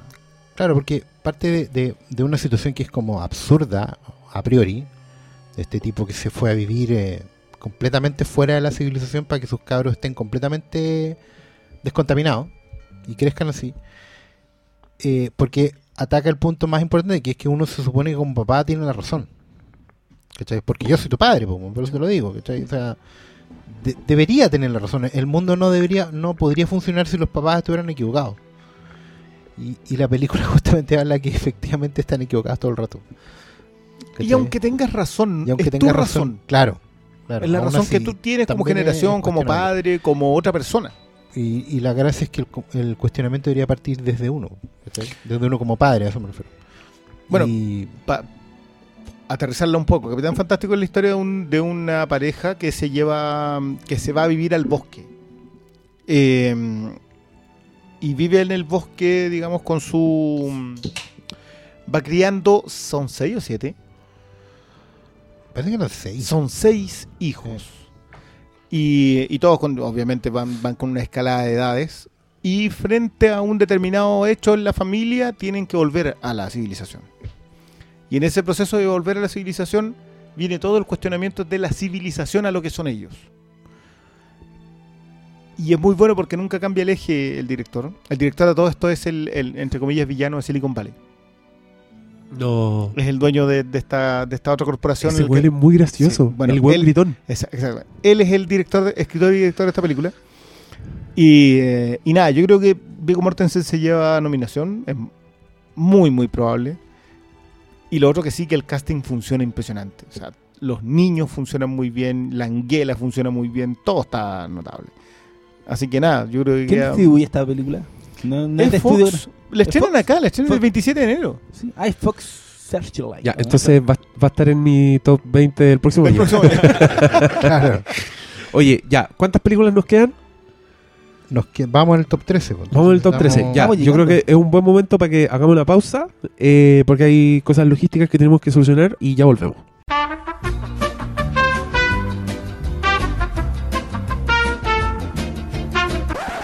ya, vuelta. Ya, ¿en qué, en qué vamos? ¿Cuál, cuál No top viene ahora? Nuestro top 12. Hell on High Water. Hell or High Water. Quedó 12. Top 12. Película que tampoco llegó a los cines, está en medios alternativos y a la venta No, en, aquella, perdóname. en aquella tienda hermosa. En- Y está legalmente. en. Legalmente, en Blu-ray, ¿qué te crees? El- Eh, Napo, No, Esta weá es como. Se no pone- está nada en el persa se, con pone, Shunumari. se pone exquisito al tiro. O sea, no, sí está en el persa, pero está legal. ya, ¿qué ¿Cómo? decimos Oh. de Hello High Water? Porque la, la- película, la tenemos loco. nosotros dos nomás. Sí, Yo no la vi. Ya. Yo no la vi. Yo la, o sea, yo la tengo como en mi lista de pendientes porque era Ya, como una sean, película que sean- todos hablaban. sean ordenaditos. ¿De qué se trata? Director, hay Water pedigrí y es- desarrollo. No, pedigrí. O sea, no, si hay pedigrí. El elenco. El, el director, no, como, pues, no, no me acuerdo el de- Taylor Sheridan, po. El Taylor Sheridan es el escritor de Sicario. Ah, de veras. Sí, el, pues. el, el guionista sicario. El guionista y Sicario. la música, loco. Y la música acá es eh, eh, Nick Cave con Warren Ellis. Ah, no, no, hay loco. pedi- no tiene pedigrí No, entonces. tiene, tiene. Chris Pine y Ben Foster son dos hermanos que planean un asalto. No uno. No, una serie, seguidilla una serie. de asaltos En, un pue- en pueblos perdidos de Texas. de Texas. Ahora, la gran ¿En la gracia. actualidad? En la. Actualidad. Ya, acá. La gran gracia de esta historia es que ellos atentan. O sea, lo que pretenden. A, a quien pretenden asaltar es el auténtico enemigo eh, del cowboy. Eh, esta, esta historia es muy pequimpa, tiene mucho de, de- del vaquero muerto, de, de- tiene mucho de western crepuscular, pero a la vez está tan renovado que, que- que incluso puede llegar a parecerte un poco mejor. Yo, obviamente no, porque digamos yo soy un fan de Pequimpa, pero Jeff Bridges está impresionante, que es el sheriff que los empieza a perseguir, que dice ya, estos van a ir a saltar en tal lugar, en tal lugar. Tiene, tiene un poco de Hannah del de mm, Fuego contra Fuego, Sí, sí, sí. que es el tipo que trata de predecir lo que va a pasar. No, y tiene una relación con su compañero que es indio. Impresionante. Y el, el Indio weón es mexicano. demasiado racista. Entonces lo que dijo. Es un tejano, indio, es un tejano tal cual, sí. Dice, oye, yo también tengo raíces mexicanas. No, pero cuando se me, se me agoten los, chistes. los chistes de indio, voy a tiene, tiene mucho humor, tiene mucho de, esta nobleza media perdida de la idea del cowboy que todavía sigue creyendo que en realidad es más noble e independiente de que cometa delitos. Eh, tiene mucho de la, identifi- de- de la identificación de este personaje desconocido, del malo, del, del, del villano escondido, que no tiene un rostro, sino que es como una corporación. Eh, nah, Hell or High Water, yo... Yo sé que ha, o sea, No, apareció en casi sí, todas las listas como de Y, lo- del año. y los protagonistas son dos ladrones, pero son dos tipos que tienen un objetivo que tú de a poco, cuando te los van Sí, desarrollando, te lo desarrolla muy bien. tú los vas comprando y lo entiendes y te pones un poco de Es su muy lado. antisistema. Es muy antisistema como la idea del cowboy moribundo. O sea, esta, esta idea No, de, que, y- de que lo aplastó el sistema. Y la gracia es que al final el duelo final es demasiado bueno Extraordinario. y extraordinario. Ben, Ben Foster está impresionante en esta película. Chris Que es Pine un gran está actor. muy bien. Bueno, Ben Foster es un gran actor. Pero tanto Jeff Pine Bridges como Chris Pine están muy bien. Pero Ben Foster así, pero sa- sacándose los zapatos. Yo Que es como el, el- el hermano loco de la pareja de ladrones. No, la- la- la- el paseo por los casinos de reservación. Bueno, ojo, esta película se llama en español Comanchería. Chucha. No, eh, originalmente el guion se llamaba así y... ¿En serio? El guion era Comanchería y le cambiaron el título. A Hell or High Water, que es uno, uno de los eslogans de Texas. y de hecho en un momento hablan de los Comanches y lo relacionan Y lo con sus relacionan tremendo. La idea de, todos los enemigos. No, yo- Gran, gran película. gran película. De hecho, gra- eh, fue como... Sí, este había que verlo. Hay que verla. Es una de las que están en los listados que había que ver. Bueno, acabamos de escuchar a dos personas en éxtasis con esta película, Sí. así que hay que buscarla. en casa, en. Goteando. Puta, debimos verla, buscársela. ¿Cómo va su Así no manejo Estamos logístico? complicados por culpa de cierta.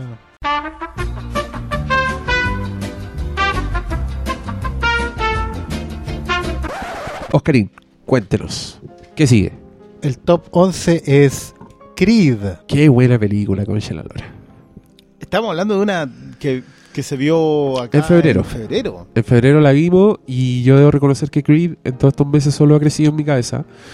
Encuentro que es una tremenda película con un oficio impactante y que te demuestra que un fan film puede ser terrible bueno. sí, de hecho. Es, es un fan film, es un weón que escribió este guion en, como en, en spec que se le dice, como sin contrato, sin que nadie le pagara y la weá se le hizo llegar a Stallone y Stallone dijo hagamos esta weá.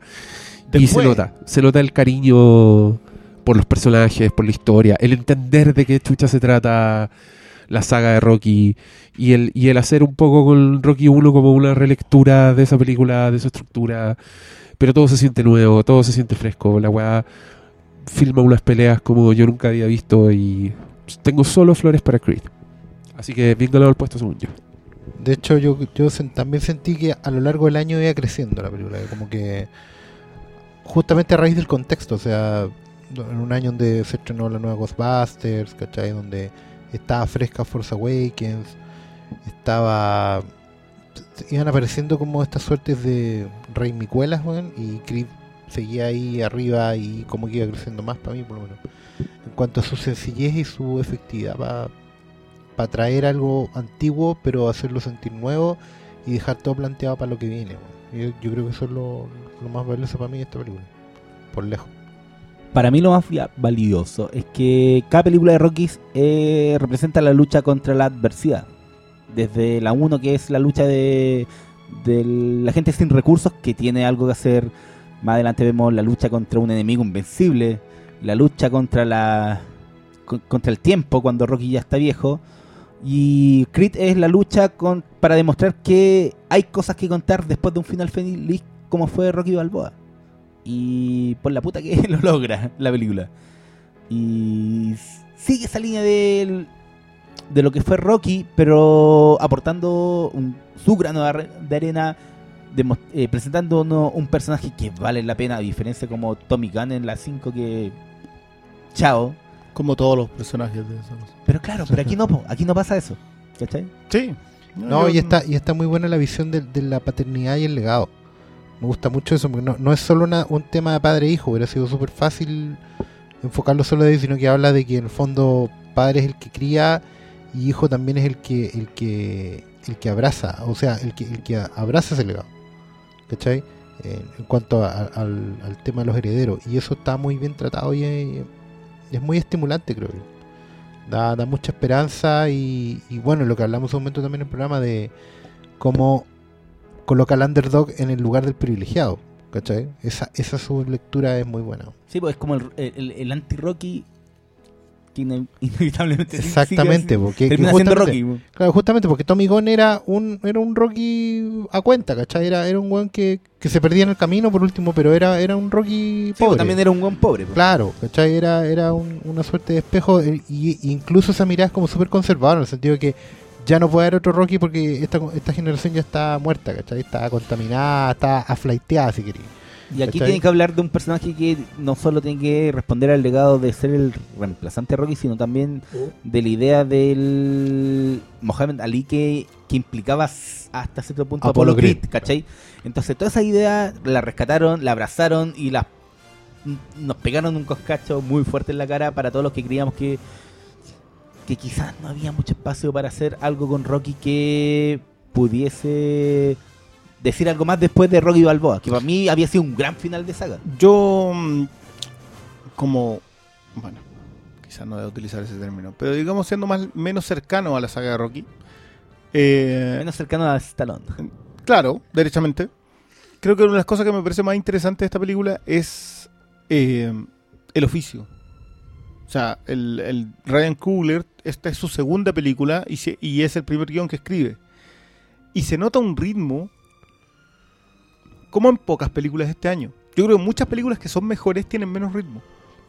Y me parece muy bueno usar el referente de Force Awakens, que también lo usamos cuando hicimos el, el- El el programa, podcast sí. de, de Creed, como referencia de cuando tú puedes reinventar y volver a contar la misma historia, pero hacerlo bien. Claro.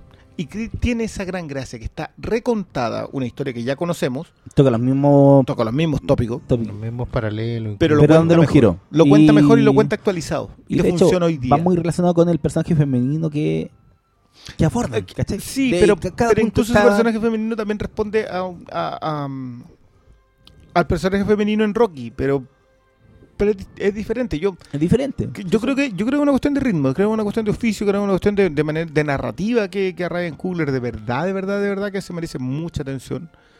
Y bueno, no por nada llegó esta película aquí, considerando que se vio en febrero. Es verdad. Sí, y de hecho no está la ganadora del Oscar aquí. Que Ya, yo me lo pero- yo me pero lo esa la- no, Spotlight la alcanzamos a ver antes. No. No, no, tampoco. en enero. Fue de- Yo revisé, El, fue el en enero. screener llegó antes. Pim, no- pim. No, pero Spotlight, eh, yo lo vi Revenant también se estrenó en enero. Spotlight, Revenant también, de Revenant. hecho, Revenant. y de hecho, sé Sí. que a mí No, me di cuenta, loco, de no sé por qué tenía la idea que Revenant había ganado el Oscar. po. Y bueno, cuando estaba haciendo la lista dije, ya, igual me gustó un poco Revenant, la pondré en el top 20. Y bueno, se me olvidó que Spotlight a mí me encantó, weón, y no la puse. Ah, la habrías puesto antes tú, entonces. No, de ¿No? hecho la habría puesto. Pero se me fue. Son factores de... Sí, No sé, weón. sí, Spotlight pega en fuerte, este pero pega en el acordé que está momento. Spotlight este año. No, yo, yo, yo honestamente, ya nos vamos a referir a ella. Yo creo que Spotlight va a ser una de las películas que va a ganar con los años. Claro, Pero eventualmente, que sobre todo en su el género, que es este género de, de- de la película de investigación periodística, va a ir ganando. Va a ir estableciéndose, va a ir quedándose ahí. Sobre todo porque, porque el- la estatuilla pesa en ese sentido. Pero sí o sí, otras generaciones la van a revisar y, y la van a poder apreciar con, el, con, con la... Ojo, yo diría, igual aplaudo que un año... El 2015 yo encontré que fue un tremendo año. O sea, Carol, Spotlight, Revenant, Mad Max. Tenemos... Ya, ya... Te podéis tranquilamente colocar 10 películas que van a estar viendo. O sea, Room está en este- este listado.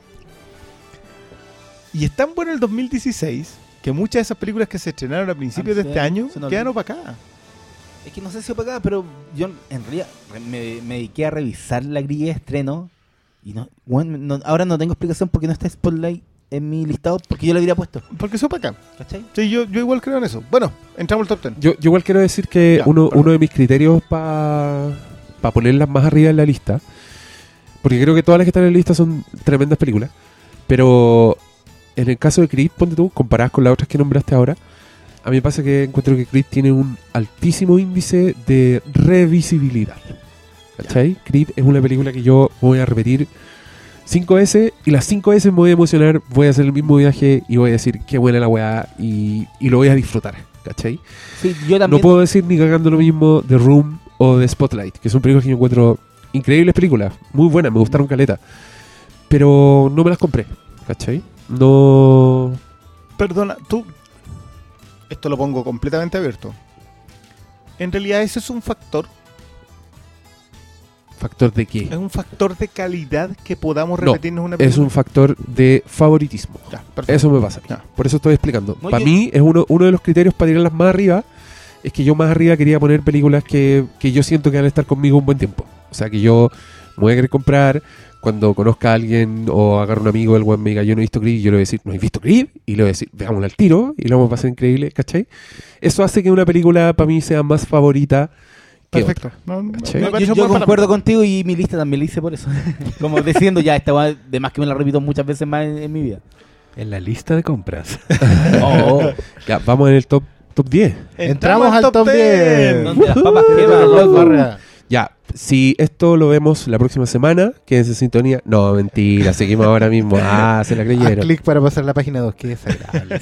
El top 10 está en la cuenta premium, donde tienen que pagar Fotolog 3.990 mensual. Yo vuelvo a insistir que eso es una posibilidad. Yo creo que el Flinkas debería tener suscripción. La gente pagaría Luca. Gente, ¿pagarían lucas mensual por este programa? Si dicen sí, depositen ahora mismo. Para pam, para pam, para. Ya, top 10. Top 10, vamos. Top 10. El primer top 10 es Cubo.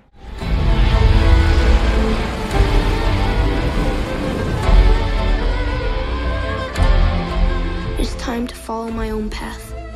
My name is Kubo. This is my story.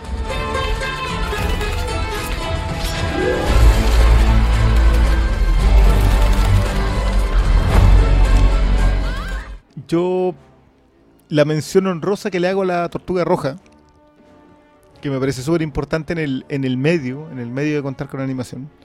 Y la tortuga roja también le hace un gran homenaje al, al concepto de narrar, a la idea de contar una historia sin necesidad de otra cosa. Pero Kubo lo hace explícitamente a la idea del narrador. Y encuentro que esa pequeña diferencia, para mí es una de esas películas que yo gocé que me pegó, que me golpeó, que lo dije, lo, hice un post por ahí en, en- en Instagram a propósito de lo, que, de lo que me dolió el no entenderle igual que lo que la entendió mi hija. Mi hija entendió cosas de Cubo que yo no fui capaz.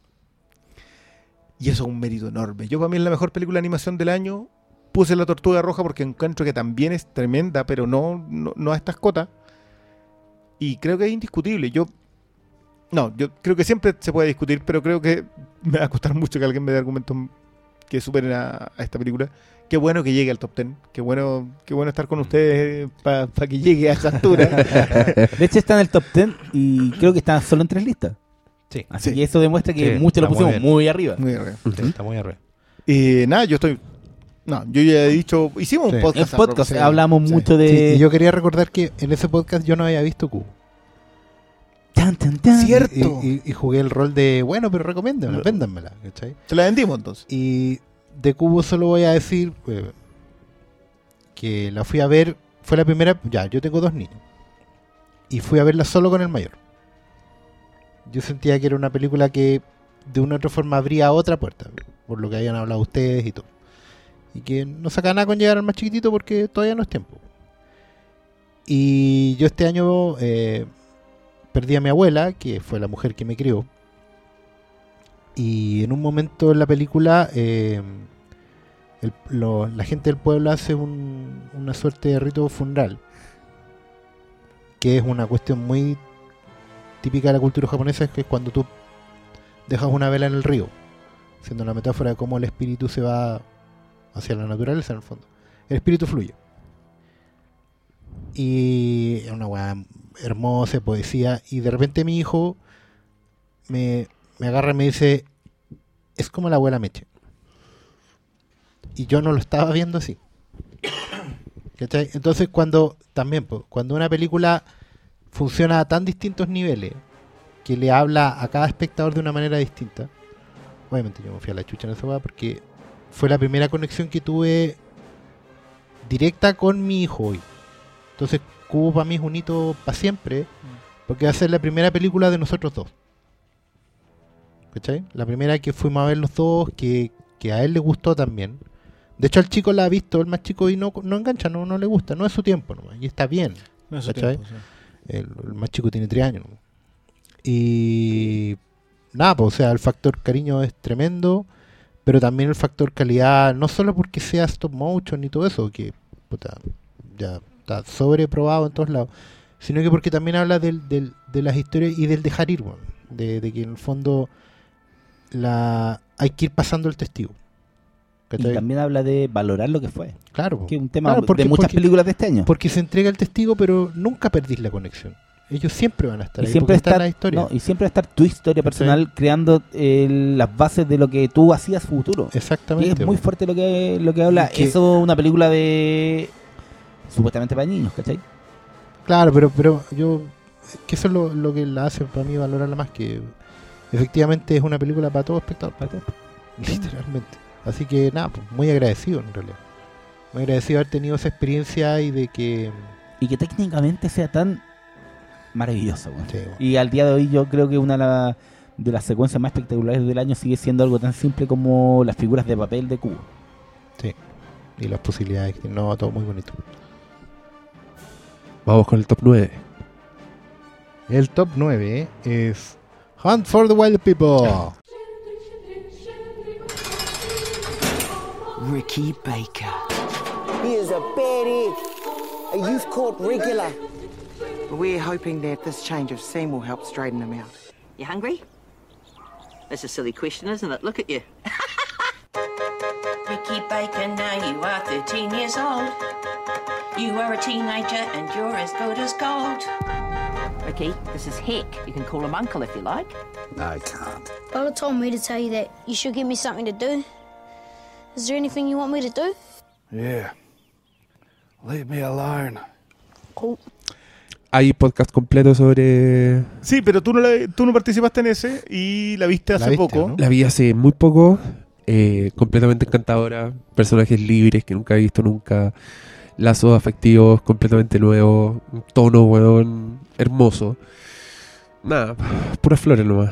Sí. Hagan, estrenen luego Thor. Taika Waititi. Taika Waititi te- de banco. No, te, como de los queques, te hago todos los queques. Te hago un. No, y yo también quería... Y su- supe que él había escrito el primer, eh, la primera versión del guion de Moana y igual le agarré buena por eso. ¿Waititi? Sí. ¿En serio? Eh, Bueno, y ah. Moana está súper bien. Así que. Está la conexión, quizá solo él pueda entender eso y, y la gente que vive ahí en la isla y todo eso. Pero no, está. Yo solo quería decir que, que me ha pasado que en estos meses, hablando, semanas en realidad, hablando con gente muy diversa, creo que todavía no encuentro a nadie que encuentre, o sea, que considere que Hunt for the Wild People es por último una película penca. Todos la encuentran de buena para arriba. Y gente muy diversa, o sea, desde Shazam Comics hasta, Sí. hasta críticos Califica como gente ese weón. Pero ve, ve, se, se para frente a la tele, pues, weón. Entonces, eso No, yo creo muy que bien de la eh, película. este es un buen punto para hacernos autopromoción y decirle, escuchen nuestro podcast de, de esta película.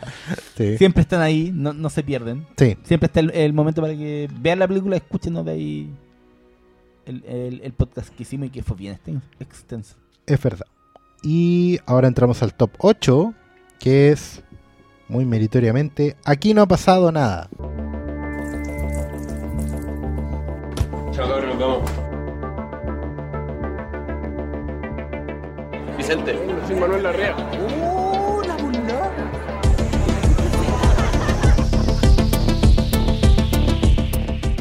Mejor Jarocho. película chilena del año. Y la Sí. Y, y no sé, yo no he visto el abrazo a la serpiente. Esa, esa es una deuda que también se me quedó este año, también está alta en la lista porque los gringos la vieron en el 2016, aunque estuvo nominada al Oscar en el Al Oscar. 2016. Pero, pero nada, aquí no ha pasado nada, hicimos un podcast completo, eh, Sí. nos, nos piropeó el mismo director. Ese- Eh, yo siento que ese es uno de nuestros puntos altos. Fue uno de los podcasts que yo escuchaba hablar y me gustaba más la película y fue hermoso. Así que, bueno. Eh, yo creo que esa weá es una tremenda película. La única falla que se me ocurre encontrarle es que es demasiado dependiente del contexto. Y solo yo creo que no, fu- Sí, no que- funcionan los otros, weón. Sí. No, y quizás su, y su potencia en el, en el Chile de ahora, sí, sí, quizás va a tener mucha lectura a futuro, pero es mucho más potente ahora, en el, el- en- Claro, en- porque- en el marco de lo que pasó hace poco en el caso de la reina, En el fondo, la, la invitación para ver la película es justamente por el contexto noticioso. la contingencia, A lo mejor entre años más, claro, a lo mejor entre años más va a ser complicado invitar a alguien a ver esa película. O sea, Pero- seamos, seamos sinceros, este país culiado está destinado a, caer siempre en los círculos y, Sí. y quizás mucho no va a cambiar, Claro. pero, Pero una y los vez poderosos siempre van a ser poderosos y, y- Yo- y- Yo, yo creo, quiero aplaudir el otro lado. Yo creo que nosotros, esa primera lectura que, que tiene mm, Aquí no ha pasado nada, la hicimos en un principio, pero le empezamos a dar más lectura. Y yo encuentro que la de la del viaje, la del rito iniciático, es una de las lecturas que más se me ha quedado. Eh, la- el constructo social, digamos, es más evidente. Pero creo que aplaudimos lo que teníamos que aplaudir. Eh, y la película también es súper consciente de lo que está construyendo. Yo, yo, está bien, nosotros hicimos un podcast a propósito de ella, pero, pero creo que la película también de alguna manera logra decirte de sí misma muchas cosas. Yo le he dado vuelta a ese plano con la cita a Proust mucho rato. ¿Cuál era ese?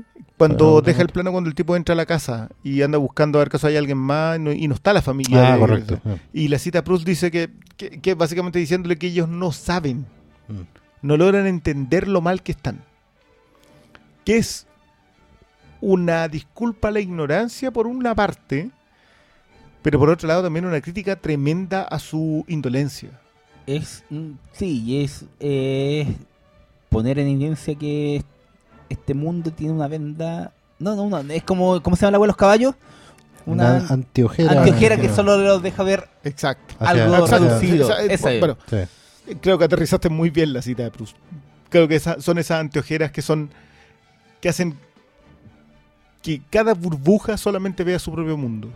Y, y, y, y ojo que eso me interesó mucho más después, cuando la vi como por tercera vez, cuando la vi en Netflix. como- Esa idea que no es solamente la burbuja de ellos, es el vivir en burbuja. Sí. Y, y creo que, que- que también te devuelve la mirada un poco, un poco lo que hace mm, Fernández de Almendra ahí en, en- en no, no solamente decirte, sabes que ellos son los malos, sino que todas las burbujas en algún momento se vuelven tan poco conscientes de sí mismas que solamente enjuician a su alrededor y no son capaces de darse cuenta de todos los errores que cometen internamente. Yo, yo no quiero hablar más de esta película para no deprimirme. Porque encuentro que, honestamente, es una de las películas más deprimentes a las que fui. Salí ahogado. Y vi The Purge Anarchy antes de ver esta weá. Y esta fue la que me, me dejó cagado. No, no The. Dijiste, quiero vivir en ese mundo, no en Sí. Chile. Yo, yo solo para cerrar, por, por mi parte, por lo menos, el- yo estoy del año, creo que estoy orgulloso de ese programa. Uno, por, por salir del molde. No, yo creo que nadie esperaba que habláramos de cine chileno y... Pero sobre todo no por no solo porque haya sido cine chileno, sino que porque creo que la película en sí nos conquistó y, y nosotros agradecimos eso con un buen programa y, y me, me enorgullece que ustedes los que escuchan este programa hayan respondido a eso, dándole play a la cuestión. Y en menor medida yéndola a ver también. No voy a decir que nosotros ayudamos a subir la taquilla, No, porque no tengo manera de demostrarlo, pero... Pero todos saben que es verdad. Tal como subió la taquilla Rogue One después de nuestro podcast. Claro, pero, pero si hay un tema que si las conversaciones de verdad sirven para que la gente decida comprar una entrada, puta, No, no, no solo eso, eh, a comprar una entrada que no compraría porque estamos bombardeados de un tipo de cine que es el que bombardea las salas. Exactamente. Es el O sea, punto, yo creo. Por eso estoy particularmente orgulloso de ese programa. Creo que. Y tampoco es por fanatismo, porque seamos amigos del tipo, porque nos cayó bien o nos tiró algo. Sino que porque la película. Nada, no invitado ni chela, ese weón que se hace el buena onda. Y, ay, ay, soy director, soy artista. Y ni un Super 8 mandó. Así que pico, pico con eso. AFA. Sí, afa culiao. Gana- Gánate la buena onda, loco. no basta con hacer las películas.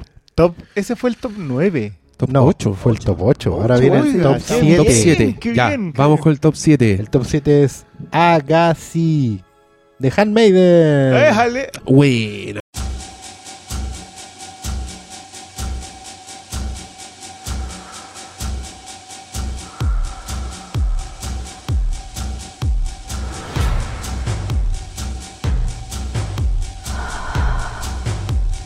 Oye, llegó tan alto esta. Buena, po. Yo la tenía bien arriba, Ya le creo. top 3, weón. Yo, yo, yo la puse, 51 pero... puntos. Epa. Tremenda película. Vayan a escuchar el podcast. Le- hay flores, pero de ¿Se dan aquí al cuenta que de ese- infinito. De ese podcast están las tres. ¿Sí? ¿Sí? Buena. No todas están arriba, digamos, porque esta es la única que se mete en el top Sí. 10, pero el podcast está Pero, están con este, menciones este no- honrosas. este habría metido más coreano si no fuera racista, po, como lo quedó claro. sí. Está muy bien. Nada más que decir, Nada vean, vean, vean, la, y- la pantalla No, más no, grande no, que puedan. Debo decir que ha crecido con el Con, Con las semanas. con las Sí. caviladas. No, porque hi- hicimos el, el podcast súper encima de, del visionado que yo tuve, ¿cachai? Entonces, claro, la- cuando una película crece después de una discusión y, y crece incluso haberla visto, porque es una película súper larga, pero... Ojo que una sigue- característica de, de buenas, muy buenas películas este año es que no han sido cortas. Entonces, que la película siga creciendo tanto para que yo la haya puesto top 3, como habla muy bien de, bueno, y no nos vamos a sorprender lo que es Park Chan-wook ahora 2016. Por lo Yo, yo incluso la coloqué en las listas y eso que, bueno, en el podcast quedó bien claro de que tuve el problema de que yo sabía más o menos de qué se trataba. ah, Eh, sí, porque había visto esa serie Claro, inglesa. pero, pero, pero me empezó a subir después porque, independiente de que supiera de qué se trataba, que es algo que yo considero fundamental, que tú sepas de qué se trata algo, No debería, no debería predisponerte a eso. Y, y creo que sobre todo el segundo arco me creció mucho más después de. Mira, Sí. está bueno. Démosle. Top 6. Top 6. A ver. The Hateful Eight.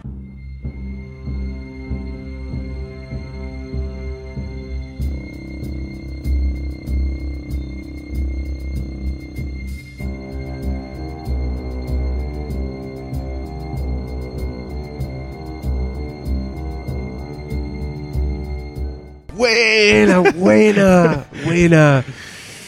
Yo quiero decir que esta era mi top 2. Porque puta que disfruté esta película.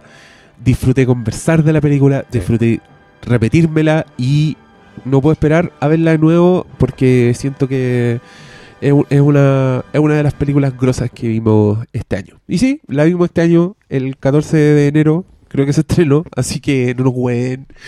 Está De hecho, mira, yo defino el instant classic por una película, cuando una película ya la vi, la pongo de fondo como para hacer algo, trabajar mientras está de fondo y dejo de trabajar y la termino viendo.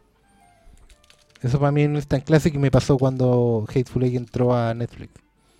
Que otra vez me quedé atrasado en la pega, pero dos horas y media estuve ahí otra vez sabiendo todo lo que iba a pasar, conociendo todos los giros de la historia y las resoluciones de los mismos y me quedé por el por el conjunto por todos los elementos que describimos por todas Yo, las a- cosas que yo están creo que a todos pantalla, nosotros nos gustó mucho. Sí. Nada más que decir, ¿no? Sí, no, yo yo debo reconocer que no me la he vuelto a repetir. La tengo en Blu-ray, pero es porque a mí me gusta como dejar pasar un poco de tiempo y hacer cre- acrecentar las ganas de repetirme las películas porque tampoco me las repito tanto. Y tengo mucha ganas de volver a ver esta eh, película que habla muy bien de lo que es el cine Tarantino y en el sentido de cómo él reinventa los tópicos y toma género y, y revisiona cosas que quizás para otra gente es como, ah, eh, esta weá la vi en otro lado, pero no, po. él se apropia tanto de, de elementos que lo hace suyos, ¿cachai? estamos, Y- estamos repitiendo esa idea ¿cachai? De que no importa que ya sepamos para dónde vamos ¿Mm? si la weá es el Como debiera ser. claro Yo, un solo detallito, yo a mí esta película me ha bajado con el tiempo. Eh, no la encuentro tan, al- tan a la altura del resto de las cosas de Tarantino, creo que hay otras cosas que, que no me bajaron con los años. Pero ya solo por el hecho de que esta es la primera película con la cual yo entré a este podcast, ya debería tenerla en mi ranking. ¿Fue la Auto- primera? autodenominado, ¿Y no fue Force? sí, Claro. No, Force Awakens yo entré así como por la, por la ventana porque literalmente había tres micrófonos. Ah, O sea, pero... El, legado, de el legado de, De Hateful Eight, De Hateful solo Eight, Hateful, Hateful es la presencia de Briones acá. Y yo quiero aprovechar de Yo decirle a toda gente esa lo va a gente. lamentar. Yo me he encontrado con mucha gente, con gente que quiero, así, gente que estimo, que dicen que, Que ya no Hateful, Eight, eh, que Hateful Eight es un bodrio. Yo no puedo entenderlo. Onda, de verdad, si no le ven el mérito a Hateful Eight, re- reconsideren su amor por el cine. De, de verdad, denle una segunda oportunidad. No quiero, no quiero pelear con ustedes. Quiero decirles que se están perdiendo algo súper bacán por una weá que no, no logro entender. No logro entender qué es lo que les molesta tanto de Hateful Eight para no apreciar la maravilla de película que tienen delante. A mí, a diferencia de Briones, que pasó con la... ¿Qué pasó? Es que no, yo hice una estupidez bueno, si hay gente que defiende a Pinochet, obvio que hay gente que no. Tú- tú- las, ne- la- las dendritas en tu cerebro weón, se conectan de una manera. weón. No, que me, gu- me gusta irme al chante con las comparaciones, weón. Pa- Bueno. Para graficar lo, el punto. Gente, vea Hateful Eight. Top, ¿cuál sigue?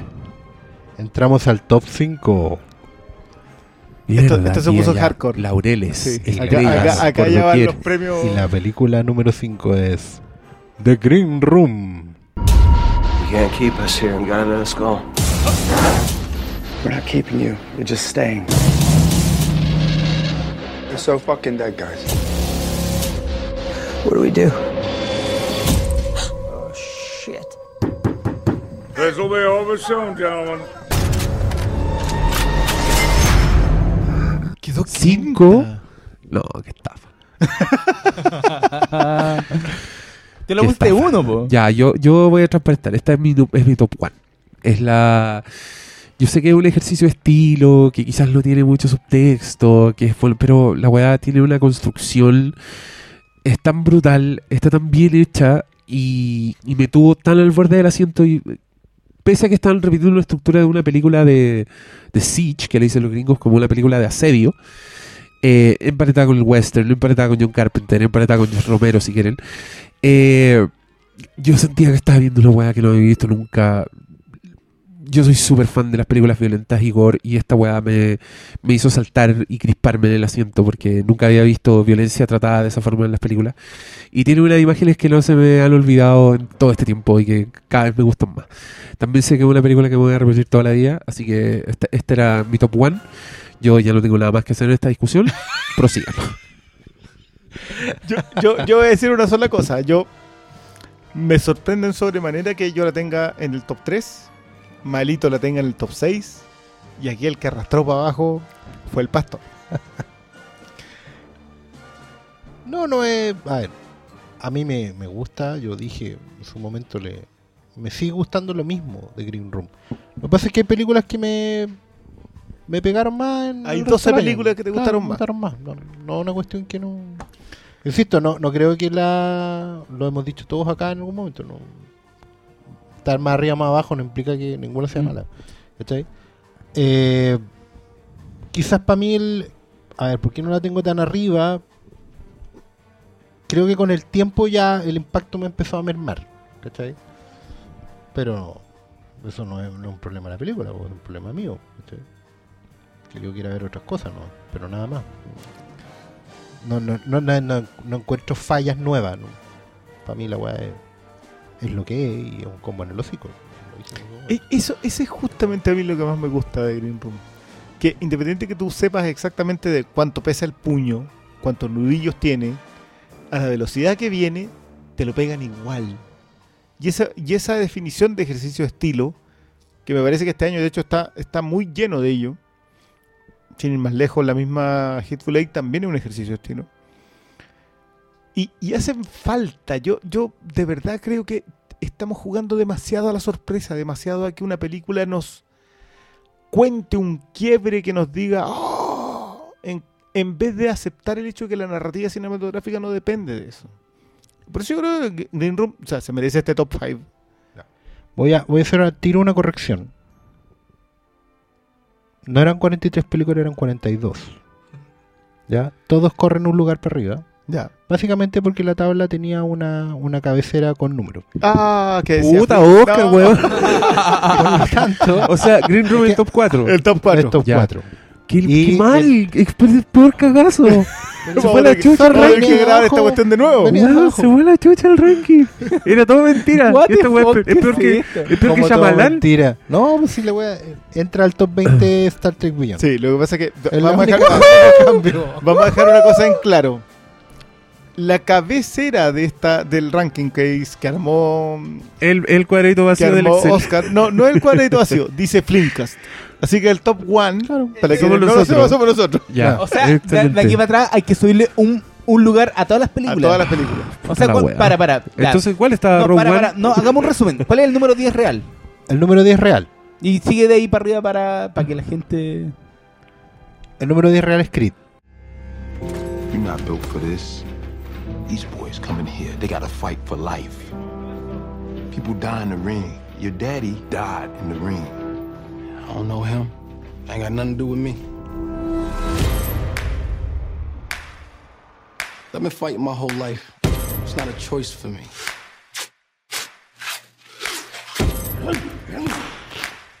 Every punch I ever thrown's been on my own. Nobody showed me how to do this. I'm ready. Ya. Top 10. Bien. 9. Cubo and the Two Strings. Bien. 8. 8. Hunt for the Wild People. Bitch. No es tan difícil, es un número no. Pero igual, pero para igual, nos recordar a la ca- gente. igual nos cagaste. Lo, Pero démosle dramatismo, démosle dramatismo. 7. Aquí no ha pasado nada. Ya, Pero. Igual bien, bien que haya subido un número. 6. The Handmaiden. Bien. Top Cinco. 5. Hateful Eight. Pero mira. La zorra. Top 4. Green Room. ¿De quién estamos al top 3? Ah, hoy yo no tres. dije nada de Green Room y a mí me gustó mucho, pero debo reconocer que la bajé un poquito de mi ranking original porque a mí me gusta mucho más Blue Ruin. ¿Pero qué tiene que ver ¿En esa serio? weá con el ranking de las películas Por- del año? No, porque... Puta la Ah, ah, wea. no, para, para, Pero para. espérate un poco, para. la bajó al 6 nomás. Ya, pero Sí, yo no. ba- bajé Creed No, porque creo- me gusta no, más Rocky creo que 5. originalmente le tenía como 4. Es que el punto es que cuando pienso en, Blue- en Green Room, Cuando pienses en basura, piensan aquí. no, como que se me viene a la mente que pucha, la pasé mejor en Blue Room, ¿cachai? Como que ¿Pero qué tiene que No, ver no, eso no, con no, rankear yo las películas yo creo del que no es año? un buen argumento, maldito. Lo entiendo, pero no es un buen no, argumento. no es un buen, pero debía No, decirlo, po. Hay que, estamos siendo sinceros. Bueno, yo, iba, yo iba a meter, yo iba a un meter ranking más arriba, estaba yo iba a meter más arriba Cubo, pero me gusta más Coraline, así que no, no, no, para abajo la weá. Ya, sigue. Top. Top no, pero tres. ¿quieren- Llegamos al top ya, este es el top 3. Esta es la Santísima Trinidad. Acá Ah, ya- Estas son las que tienen que Las ver que son así indispensables. ya, pero absolutamente. Estas yo creo que están todas en nuestras colecciones, ¿no? Eh, No todas. Veamos, veamos, Hay, No, hay una que no. algunas que no han salido. Ah, ya, pero van a no estar, pues, a eso- salido, a eso ¿no? me refiero. pues. Igual van a estar. Ya, a ver, dale. The Lobster. Have you ever been on your own before? No, never. Your last relationship lasted how many years? Around 12. Sexual preference? Women. Is there a bisexual option available? No, sir, this option is no longer available. The Lobster. All Hail Georgios Lantimos. Peliculaza. Obra maestra, Película de mierda. película de mierda, obra mayor. Bueno, vaya. Muy estimulante. Depresión te movie. No, o sea, sí. Dale, a ver. por- por- Vamos, Es que- yo, yo, creo, yo creo que tú debiste estar en ese podcast que hicimos con las cabras. No, pero yo, yo creo que les quedó tremendo. Yo, yo de verdad creo que hay, hay veces en que uno tiene que saber que eso era para escucharlo. Yo, el del Lobster que hicieron ustedes, era para escucharlo. Ah, Hay, hay ya. mucho, hay mucho del humor que tiene Lobster que no se alcanza a captar cuando tú la estáis viendo en pantalla. Que ustedes lograron decir que estaba eh, sin haber, o sea, yo habiéndolo visto, pero por fin que alguien me lo explicara tal cual. Eh, no, Lobster es un, es un camión. Yo igual no me gusta a mí hacer esto, me, me apesta. Pero las otras dos películas anteriores del Antimos son también indispensables. Eh, Canino y Alps. Véanlas por favor, si no son tan difíciles de encontrar, las dos están editadas y todo. Pero pero Lobster está increíble, el John C. Reilly está increíble, Rachel Weisz está increíble. El mira, po. Col- yo creo que no le tiraba a, Colin- a Flores a Colin Farrell de Minority Report. De esos años. Para, para. ¿Y? In Bruges. Sí. Y Bruce. Sí, es que ahí a mí me, me ganó Ah, Ralph sí. Fiennes. Ah, ya. Oh, puta que buena In Y Bruges. Brenda weón. Gleeson. In Bruges. ¿Metamos una- a In Bruges es en este listado? Gran película. Pero no, yo, te, Lobster, yo te- yo te- camionazo. yo te voy a contar una infidencia de mi pasado. Dale. Yo estaba viendo un, un Instagram de una niña y subió una foto del Blu-ray de In Bruges, como que lo llevaba así debajo del brazo, y yo me enamoré. Me enamoré. Ahí está, listo. Y me sacó una orden judicial para no acercarme, pero así importante es esa película.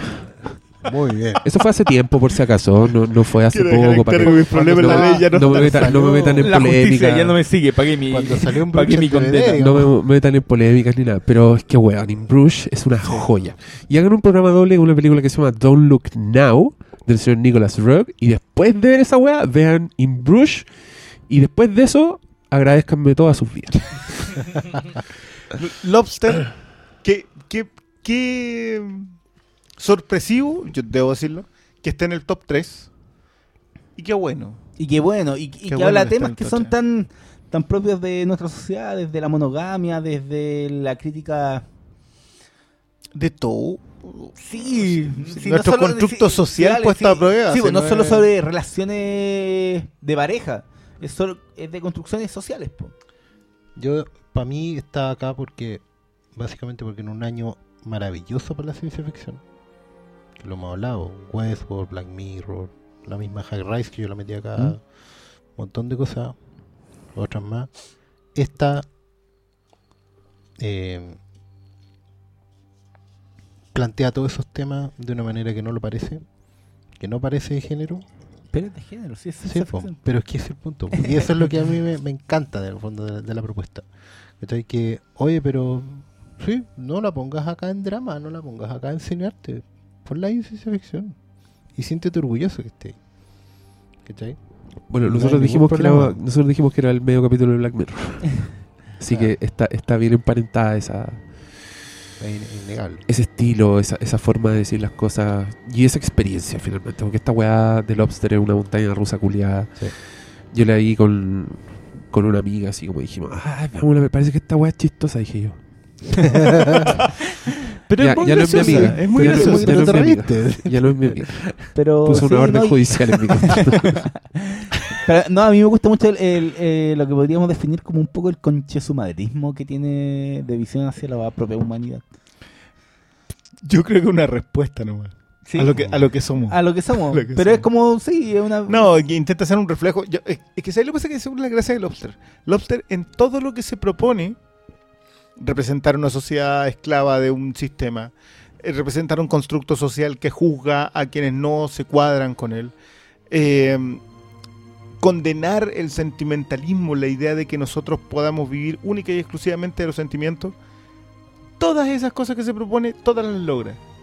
No, y, también, Todas te las transmite, todas te las cuenta. y también condenar un poco a las, a las relaciones por conveniencia.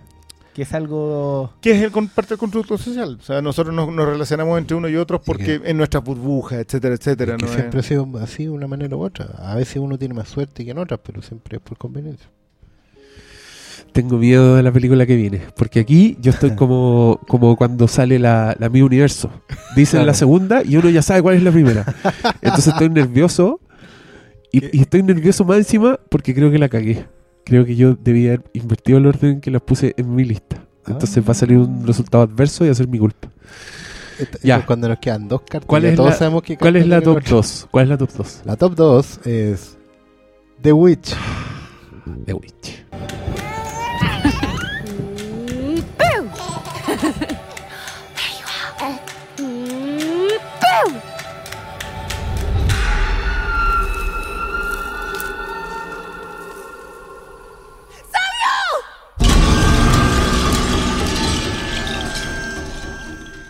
Sí, Puta, puta que Sí. me gustó. es cosa tuya. Es cosa mía. La cagué. The Witch es increíble. Y me gusta más que la que va a salir top 1. y en mi lista la puse más abajo, así que me contaría. Así es. Me contaría. tres. Pero fue el que mandó antes. Ahí está, me apuré. No la pensé tanto como usted. No, yo de hecho no lo pensé tanto y yo, a diferencia tuya, yo sí estoy de acuerdo eh, en que esta pueda estar debajo. Ah, ya, perfecto. Entonces, maravilloso. Pero me gusta más la otra. Ya, bueno. Ya, o sea, quiero que dejar en claro que esta para mí debería ser la top 1 porque de hecho es, es tu top 1. mi top 1. Es tu top 1. Claro. Ya. Puta, qué, qué gloriosa película es The Witch. Se estrenó en cines, nosotros la vimos un poquito antes, proyectada, Porque- en una sesión inolvidable. Sí. Para, para. Digamos que también esta película está en el, en el segundo lugar porque fui yo el que la puso más abajo que todos ustedes. Ah, Creo. también, también es tu culpa. O sea, ¿O no? ¿O Diego en qué, en qué a lugar la puso Diego? les digo, ya que quieren Diego, ver la estadística. ya. Ah, Vamos, no, la pusimos en el mismo puesto que Diego. Octava. octava. Ah, Debí, no, poner, yo debí ponerla más arriba. No, pero yo lo mío fue un error. Onda, ahora lo veo y digo, me equivoqué. Pero ¿sabéis qué? Estoy muy feliz con el top 5. Yo creo que para mí, para mí el top 5 todos tienen calificación máxima. Entonces ahora son matices nomás muy breves que tienen que ver con sensibilidades personales, Personales, y, y cosas así. netamente. Pero No, de hecho yo creo este momento The Witch es una gran película. Pongámosle pausa y dejemos que Cristian diga la frase de la bruja. Este es un momento que, que hay que valorar.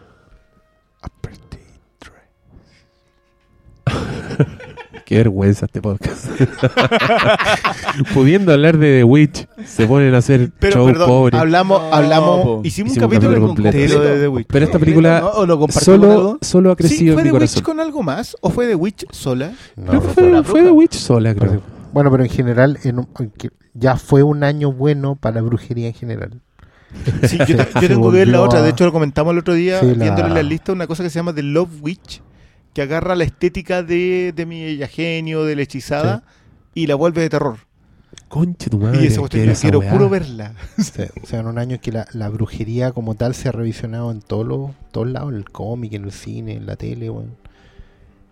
Que The Witch vaya a la fuente y la ponga encima es, es glorioso. Y lo haga de esa manera. Ya, pero ¿por qué está Para los que The no, Witch? para los que no sean los del cómic, eh, eh, Oscar tiene para recomendar eh, El Sabrina, la, la bruja adolescente. y yo una cosa maravillosa de Greg Rucka con eh, Nicolas Scott que se llama mm, Black Magic. Black Magic. Esas dos cosas, si es que quieren acercarse un poco al tema. Bueno, Witches también estaba muy buena, la de Snyder con Scott Jock. Snyder. Sí. Sí. Eso también, pero pero en general, en general lo, como que todo el tema de las brujas y Salem y, y toda la New England, digamos, volvió súper fuerte este año. Yo Sí. creo que después de la ciencia Sí. ficción, que tuvo más visibilidad quizás, el tema de la bruja volvió y a revisar, no sé por qué, será por la crisis moral, por los cambios, el cambio de siglo, porque necesitamos mirar el lado oscuro, no tengo idea. Pero el tema de las brujas está ahí y qué maravilloso que una película como The Witch se atreva a ir a la fuente, como para decir aquí, todo empieza aquí. ¿Sabes qué? Ah, bueno, yo, yo le, le- se los comenté a posterior de que a mí me mataron con The Witch, que después de todo el análisis que nosotros hicimos, alguien va y me dice, ¿sabes qué? Yo creo que una de las cosas más emparentadas con eh, la cinta blanca que yo he visto. Ajá. Yo te juro que me agarraba cabezazo en la pared de no haber visto esa comparación. Porque Explícala. eh, para quienes vieron la cinta blanca, y, y los que no la vieron, vayan a verla, por favor, De Haneke. de Haneke. Eh, la cinta blanca es una revisión del origen del nazismo en función de eh, los espacios socioculturales de la Alemania post-luterana. ¿En qué estaban los? Y es como la sociedad alemana pre-Primera Guerra Mundial. Exacto, y la post-luterana, o sea, la, la, la- la reprimía religiosamente, etcétera, etcétera. Y The Witch tiene exactamente la misma gracia, tiene exactamente la misma lectura acerca de que Estados Unidos surge de esta represión eh, post-protestante. Pero The Witch tiene, mira lo que voy a decir, por encima de la cinta blanca, tiene el ejercicio de género. Porque traslada la- este, este análisis a una película de ficción completamente. Completamente. O sea, no- tú no puedes decir que esta, no, no, esto está basado en... el-". No. Este es un cuento folclórico de la Nueva Inglaterra y esa cuestión le De hecho, funciona se- impresionante. y su final lo hablamos en Lo el podcast. Lo, lo- hablamos creo que, que- que su fa- final habla de ese tema. Que Los monstruos que se han creado y que puede ser perfectamente el cuento y es, y es- y tremenda. Yo, yo no sé, yo sé que puede quedar descalificada de mejor guion este año en, eh, en los premios en general. Por- Bueno. Porque fue estrenada con, eh, en, en limited release en pocos cines el 2015. Entonces, vamos a ver si entra No, este de- año. De hecho, es que sí. De hecho, pero eso no invalida que esta es una gran película. No, y- tremenda, y de lo mejor y- del 2016. Y el, y el solo hecho de, de ser la mejor película de terror del año habla de. En un año que fue muy potente para el terror, habla muy bien de la bruja. Que fue, que fue bueno para los géneros. Y de hecho, si ustedes se fijan, las películas que no son de género, que no son western, que no son- de terror, que no son em, de ciencia ficción, que entran en este listado, son extranjeras. Y chilena. Claro, pero Claro. Son, no son norteamericanas. Lo- como que Hollywood no le dio, le dio espacio al género. Bueno, no hemos visto Moonlight, no hemos visto Loving, no, No. hemos visto Manchester by the Sea, que probablemente Eso- sea la que que esa me Pero la porque, película porque que- las dejaron ahora para final de año. ¿no? Claro. No, pero el top 5 tiene dos películas de terror y esa weá es, es gloriosa. Para mí. Green Room es de terror. Sí, lo es. Sí, todo el rato. Hecho, sí, lo es. Ya. Eh, y el top 1. Y el top one. El top one, el, el Cecilia o Loco, que todos vimos venir. Arrival. There are days that define your story beyond your life. Like the day they arrived. What might be called first contact. The objects measure at least. I'm Colonel G.T. Weber from Army Intelligence. Pack your bags. You're at the top of everyone's list when it comes to translations. Priority one. What do they want? Where are they from? You'll be reporting to me, but you'll be working with him when you're in the show. That's what they call him, the UFO. Arrival. La película de Denis Villeneuve. Yo estaría muy contento si, si The Witch hubiera sido el 1 y Arrival el 2, pero Pero yo, a Yo sí, diferencia, yo a diferencia que- tuya, yo lo puse primero y tú lo pusiste. sí, yo tú me, no. yo me como una listo. hueonao. pero estos Bueno. otros dos pusieron Arrival muy arriba, así que Número uno, papi. también. Número uno. No, pero, Ah, pero ya, número pues, uno, número pero uno, es el número consenso. Yo para mí eso es lo que funciona mejor. O sea, la idea de que todos le colocamos en un punto determinado que eventualmente fue la con mayor puntaje. Claro. Así es. Y, y qué decir de Rival, po? Yo, ya tenemos un capítulo fresquito. Oye, solo para aclarar, el capítulo 107 es de la, The Witch. Completamente dedicado a The Witch. Ya. Y, y te- el de nosotros, el de Arrival, es el 133. También completamente dedicado a Arrival. Y Dura casi tres horas. Y con aquí no ha pasado nada tan bien. No, y digamos Y, que... ahí- y yo hice otro sobre Arrival con la Paloma Salas, No, que en verdad que tiene, tiene harta, del- harta maleza, pero Del top 10 están todas las películas en el Filmcast. Hablamos de todas. sí, buena. No será muy, muy. Revisa. Están todas, según Eh, yo. Bueno, pero es que es lógico también, pues bueno, si, si también nosotros hablamos de lo que queremos hablar. Por supuesto, pero. no, pero Sí, también no- en- como el fin de año uno se pone al día, como algunos quisieron. Muchísimo eso de ver películas como que eran como hay que verla y... Ya, pero, pero de las películas que hay que ver, la única que entró como en el top 10 sería Hello Harry Water, No, que no, debe estar 12, Hero High Water está 11. 11. Todo el resto lo hablamos en el. Pero sí, el top 10 es Creed, Cubo, Hunt for the Wild People. Aquí no ha pasado nada de Handmaiden, Hateful Eight, Green Room, The Lobster. The Lobster no sé si hablamos. Pero se habló No, en el pero hicimos, sí, hicimos sí, uno, sí, sí, sí. hicimos uno. Witch y Arrival. Creo que está... Ya, pues, Yo sé de que- Arrival. incluso, mí, incluso bueno. le encuentro un mérito que el Lobster esté ahí, siendo que nosotros no la conversamos acá. Nosotros, digamos, el. Los cuatro. Force, claro. O sea, en el programa, en- en el canal sí ha estado. Está disponible. Porque somos un Sí, canal, escúchenlo no- no- porque en no realidad está muy bueno. Sí. Para mí, Arrival, eh, bueno,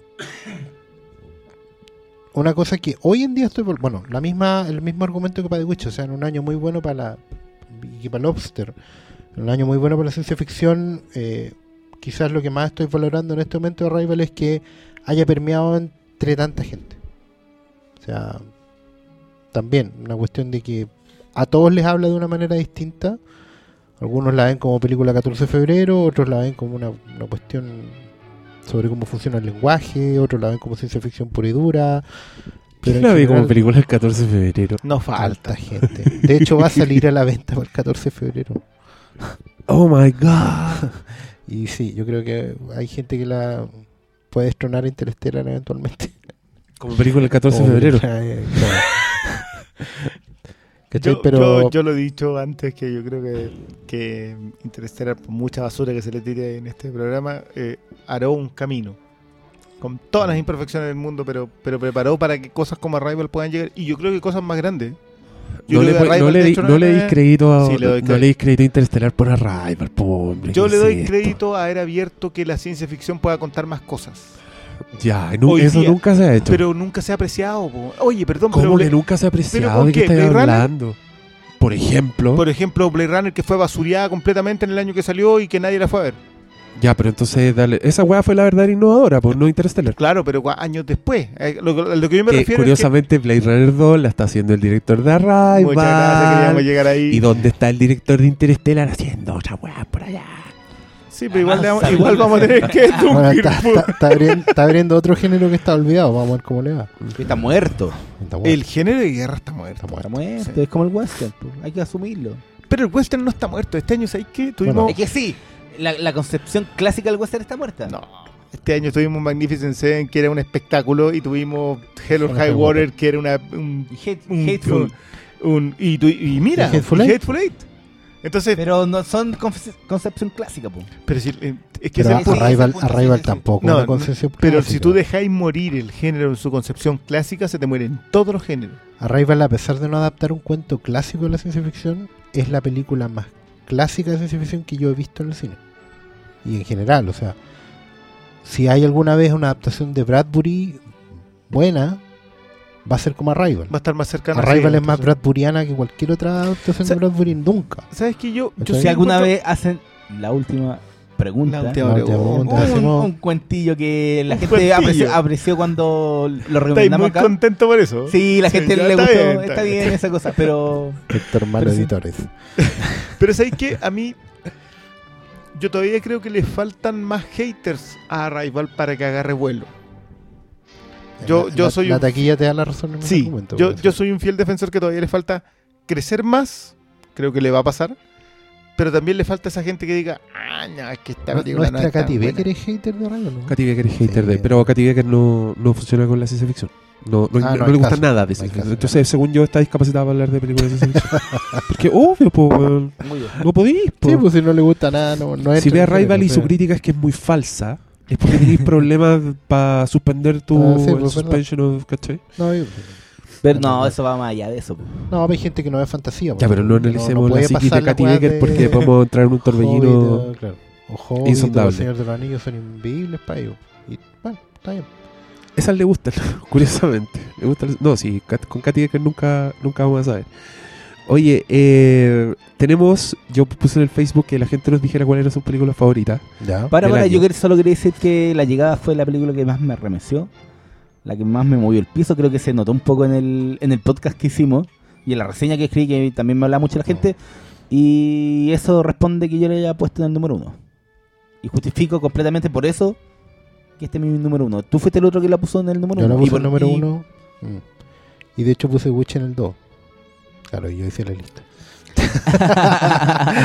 Ya, ¿será- será real la lista ver que con leímos? que, bueno, son los dos géneros favoritos y posiblemente la ciencia ficción está un punto arriba que el terror en mi cabeza, pero Para que quede claro, Oscar Salas y Pablo Quinteros colocaron a Rival en el número 1, Don Diego Muñoz en el número 5 y quien les habla en el número 8. Para que se sepa que, que el sistema funcionó sí, pues. y llegamos a un consenso. Ya mira, el de los lectores. El señor Rodolfo Riquelme puso Arrival, la que más me marcó este año. La lista del Filmcast está contigo. Eh, la señora Camila Levin puso Suicide Squad, pero yo creo que no está hueando. y si no nos está hueando, no nos escuche más. No, yo creo que quizás fue la única película que vi en el cine. No, puso un emoji así juguetón, así que debe estar, Ah, eso, y le debe estar- debe- troleando. Quizás quiere, llamar, quizás quiere llamar la atención del Dr. Malo. Malo, sí, diciendo que es No, juguetona. pero si no fue el que más odió esa película. Nico, Oh, sí. Nico Bascuñán dice: Qué difícil, cabros. Ch, dilo a nosotros, llevamos como una semana en esta wea. Entre tanta película buena como Abrazo a la Serpiente, no Ah, está en ¿viste? nuestro top. Sí. Hunt for the Wilder People, ahí está. Cubo, mira. The Witch, The Lobster, Rogue One, el corazón se queda con Arrival. Mira, Mira, el pueblo. muy bien, don Nico. Escuchamos al pueblo. Fito. Somos ¿eh? como el alguna Puma Rodríguez, ver, eh. ¿Sí? Métanse a su Instagram, el cabro de ilustrador así. Nico Bascuñán. bueno, bueno. Ah, uno que hace weas en tinta. Sí, sí. es seco. Hace, un Immortal Job, loco. ¿Cuánto tiempo aquí? ¿Ah? ¿Escucháis, ¿Te escucháis un puro flink así y así el, el... ¿Qué? breaking breaking news. ¿Qué pasó? news. Llegó un mail con la ganadora de la Reflimcast. ¡No! ¡Ay, el qué Flimcast a rematar No, para, para, el para. Yo quiero explicar esto. Mientras estaban, estaban hablando de esto, Oscar estaba leyendo su celular y empezó a hacer el típico gesto. De, de Matthew McConaughey. Del- No, el típico gesto de. No, era un cuchillazo Sí, en el era un corazón. cuchillazo a la- una puñalada Ya, al temo. corazón. Oscar, Ya. Temo, guárdate esta temo. información. Sí, por Hasta el favor, por Este favor. va a ser el, desp- el despedida. Lo news. último que se va a escuchar en este capítulo va a ser el título de la película del Filmcast on Y nuestras reacciones. y nuestras reacciones. Exacto. Pero bueno, ya, ya hicimos el capítulo de Men from Earth, así que sí, pues lo pueden escuchar. eso está sí, ahí está, está disponible. Está, Está está disponible, así que no, esa se, se descalifica. Bien. Fito Castañeda, Arrival. Bien. José Ignacio Aguilera, Rogue One. Ya. Bien. Jo Matu, Rogue One también. Saludos, felices fiestas y gracias por la compañía. De nada, Jo. Alejandro G. Riquelme, La Bruja. Bien. También, también, de los nuestros. Sebastián Vigaladeo, The Witch y Arrival. Pss, este loco. Este loco que se halla a Las Vegas. Auditor Le achuntó. Sí, de aquí a Las Vegas. Andrés Levineri, Mad Max y no se diga más. Quizás yo está lo- hablando del Aplica Chrome. la Black and yo lo, Chrome. yo lo vi. ¿te cachai? Yo hubiera visto el Black and Chrome y la pongo en Top One. Así cara raja. Eh, Alberto Oces. Revisando me doy cuenta que aún no veo Jason Bourne. Yo creo que no, no te iba a estar en tu top. No, no. De las tres que he visto, Zootopia, Animales Fantásticos y Rogue One. Yo, ¿Sabéis que yo vi Zootopia en varias listas de, de críticos gringos? A, a la gente le gustó harto esa película. Muy mal por ello. Acá Sí. no, no entró en, nuestro- en nuestros top de ninguna Yo habría, habría preferido estar buscando Dory antes que Zootopia. Zootopia. No, Buscando a Dory es muy mala, weón. Pero Zootopia es peor. No, yo creo que no es peor. No, no, no encontrando ninguna de esas dos películas Mala, así particularmente como muy buenas. mala.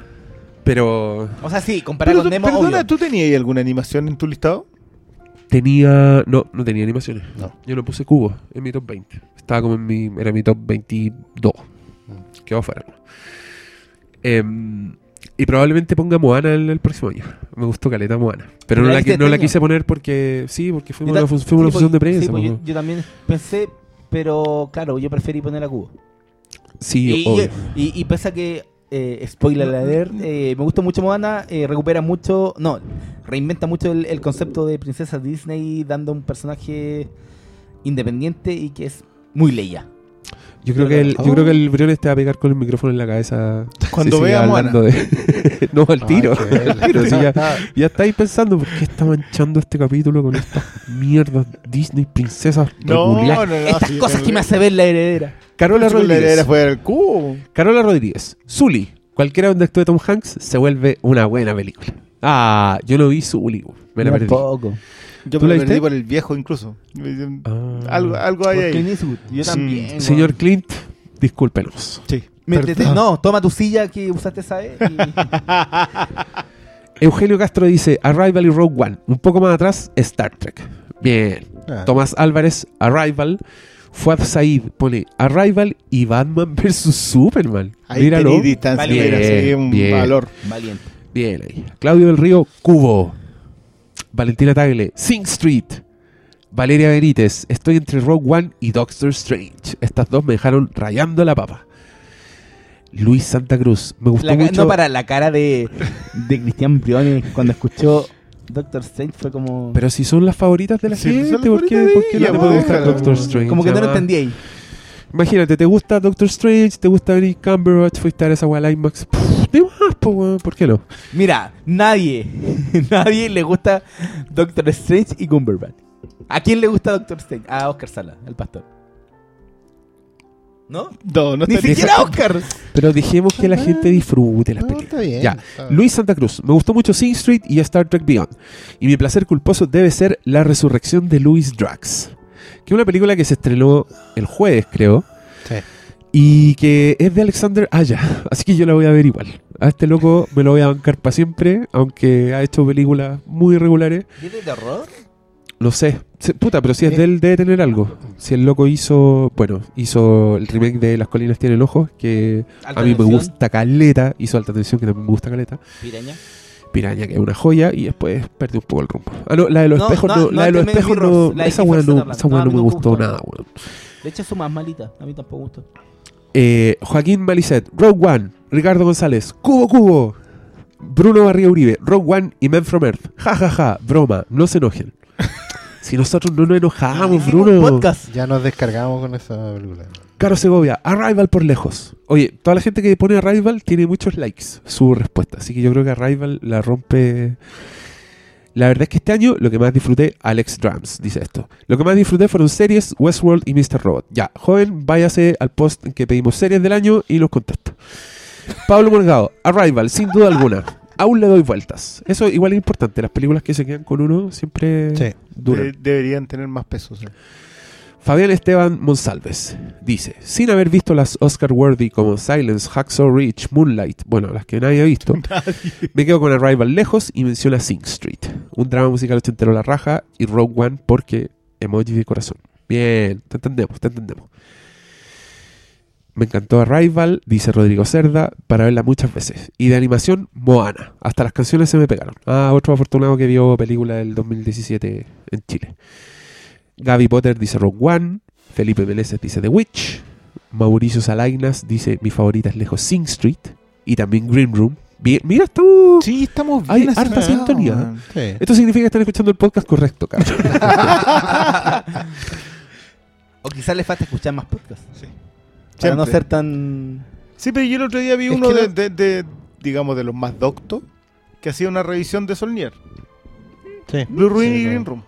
Sí, lo que pasa es que como podcast no tan doctor y estamos como al medio, somos como lo único. A ver, bueno, esta bueno es docta si estoy hablando yo. Verdad más grande no se ha dicho en este podcast, malito. Mira, Porque, esta- mira, mira, digámoslo, yo aquí estoy hablando con amigos y yo sé que la gente de repente alega un poquito porque yo pongo un poco más de chuchas de las necesarias. Pero si alguien no le no pone las chuchas necesarias esta weá sería. ¿Mejor? No sería lo que es. Ah, ya, vale. No. ¿What? El- Ya, el Flinka ese- sin chucha, esta, esta va a ser la escena post crédito. Eh, No, la escena post créditos va a ser cuando Oscar nos diga lo que él sabe nomás. No, pues el final. Ya, Ariel dice, pregunta, yo quiero contestar esta porque me parece interesante. ¿Alguno vio Don't Breathe? ¿Qué les pareció? Saludos desde Jujuy, Argentina. Ariel, aunque no lo creas, mi Don't Breathe debe ser mi top 25. Yo la vi, me gustó Caleta, encontré que era la excelente variación en este subgénero de, de entrar a robar a una casa y que te den vuelta la tortilla, como otros clásicos como Mi Pobre Angelito, pero en versión thriller. Con los bandidos mojados. y con uno de los villanos más pulentos que vi en cine de género, pero como vimos, el cine de género estuvo demasiado rico. Entonces yo creo que Don't Breathe salió perdiendo en comparación con, con otros thrillers que me crisparon la espina la- dorsal sí, durante joya. toda la película. Pero es una película que está muy bien hecha, está muy bien dirigida, recomendada. Eh, bueno, hay caleta de comentarios. Pero mira, Alejandro Cabrera Vale. dice Hell or High Water. Rogue One se repite harto. Arrival también se repite harto. Paula Ecarte dice, Born fue la única película que sentí que mi plata estuvo demasiado bien invertida. ¿Cuál? Born. Paula, eres la única. Es la única. Él- yo he escuchado muchas cosas malas de Born, pero me da una excusa para verla porque había perdido el interés en verla. A Yo te ver. digo que si viste las tres primeras Born, no veas esta. Porque no te aporta nada nuevo. Mira, pero Alejandro San Martín dice, sin haber visto las películas con Laureles, The Nice Guys en comedia, Arrival por plot y Cubo en animación. Tiene todo nuestro apoyo, amigo.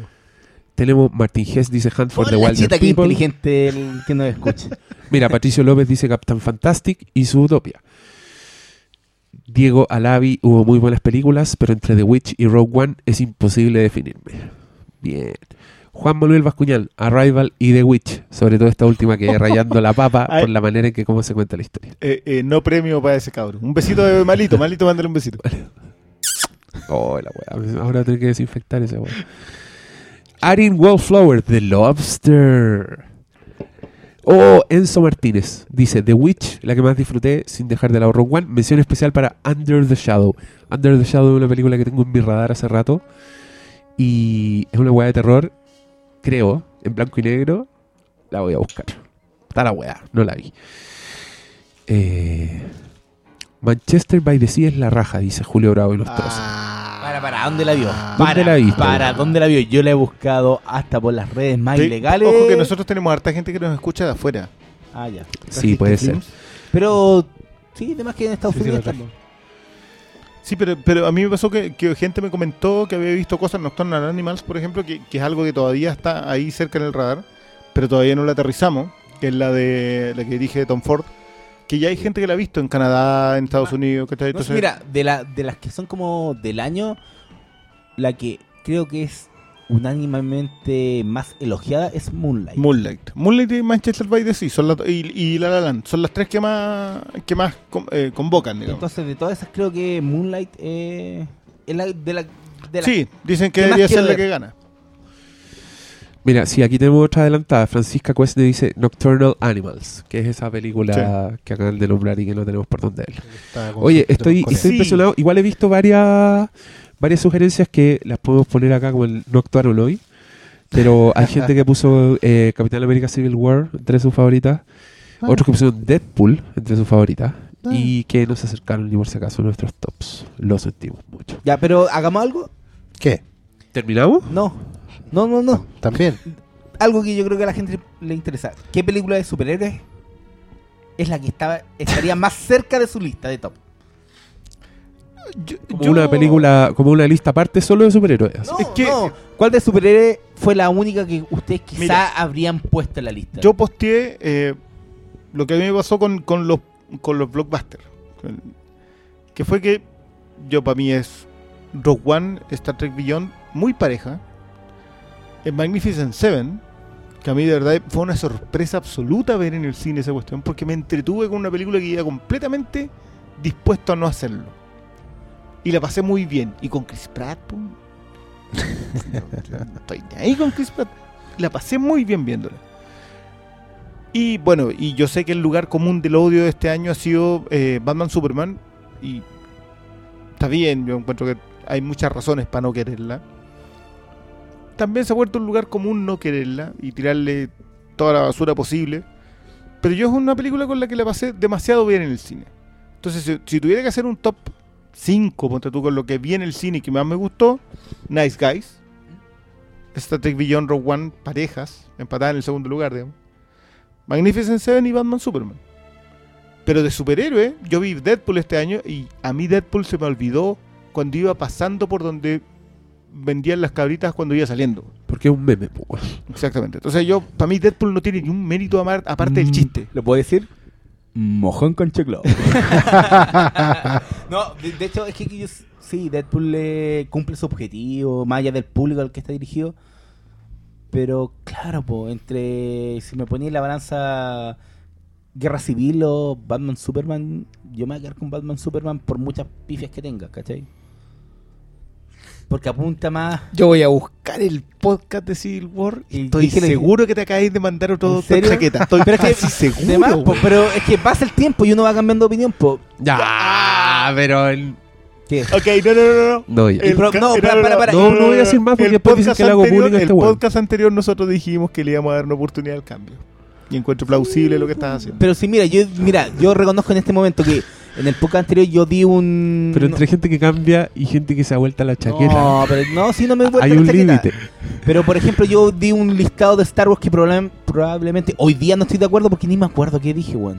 Yo creo, yo creo que vamos a tener que limitar el alcohol entonces entre, en los podcasts. Sí, yo creo que no tenemos más chela, Vamos a tener weón. que servir pasa. O no, o, no ter- o no terminemos tan tarde. Sí, yo creo que estamos terminando buena hora hoy. Bueno. Sí, pues si todavía queda una hora de programa.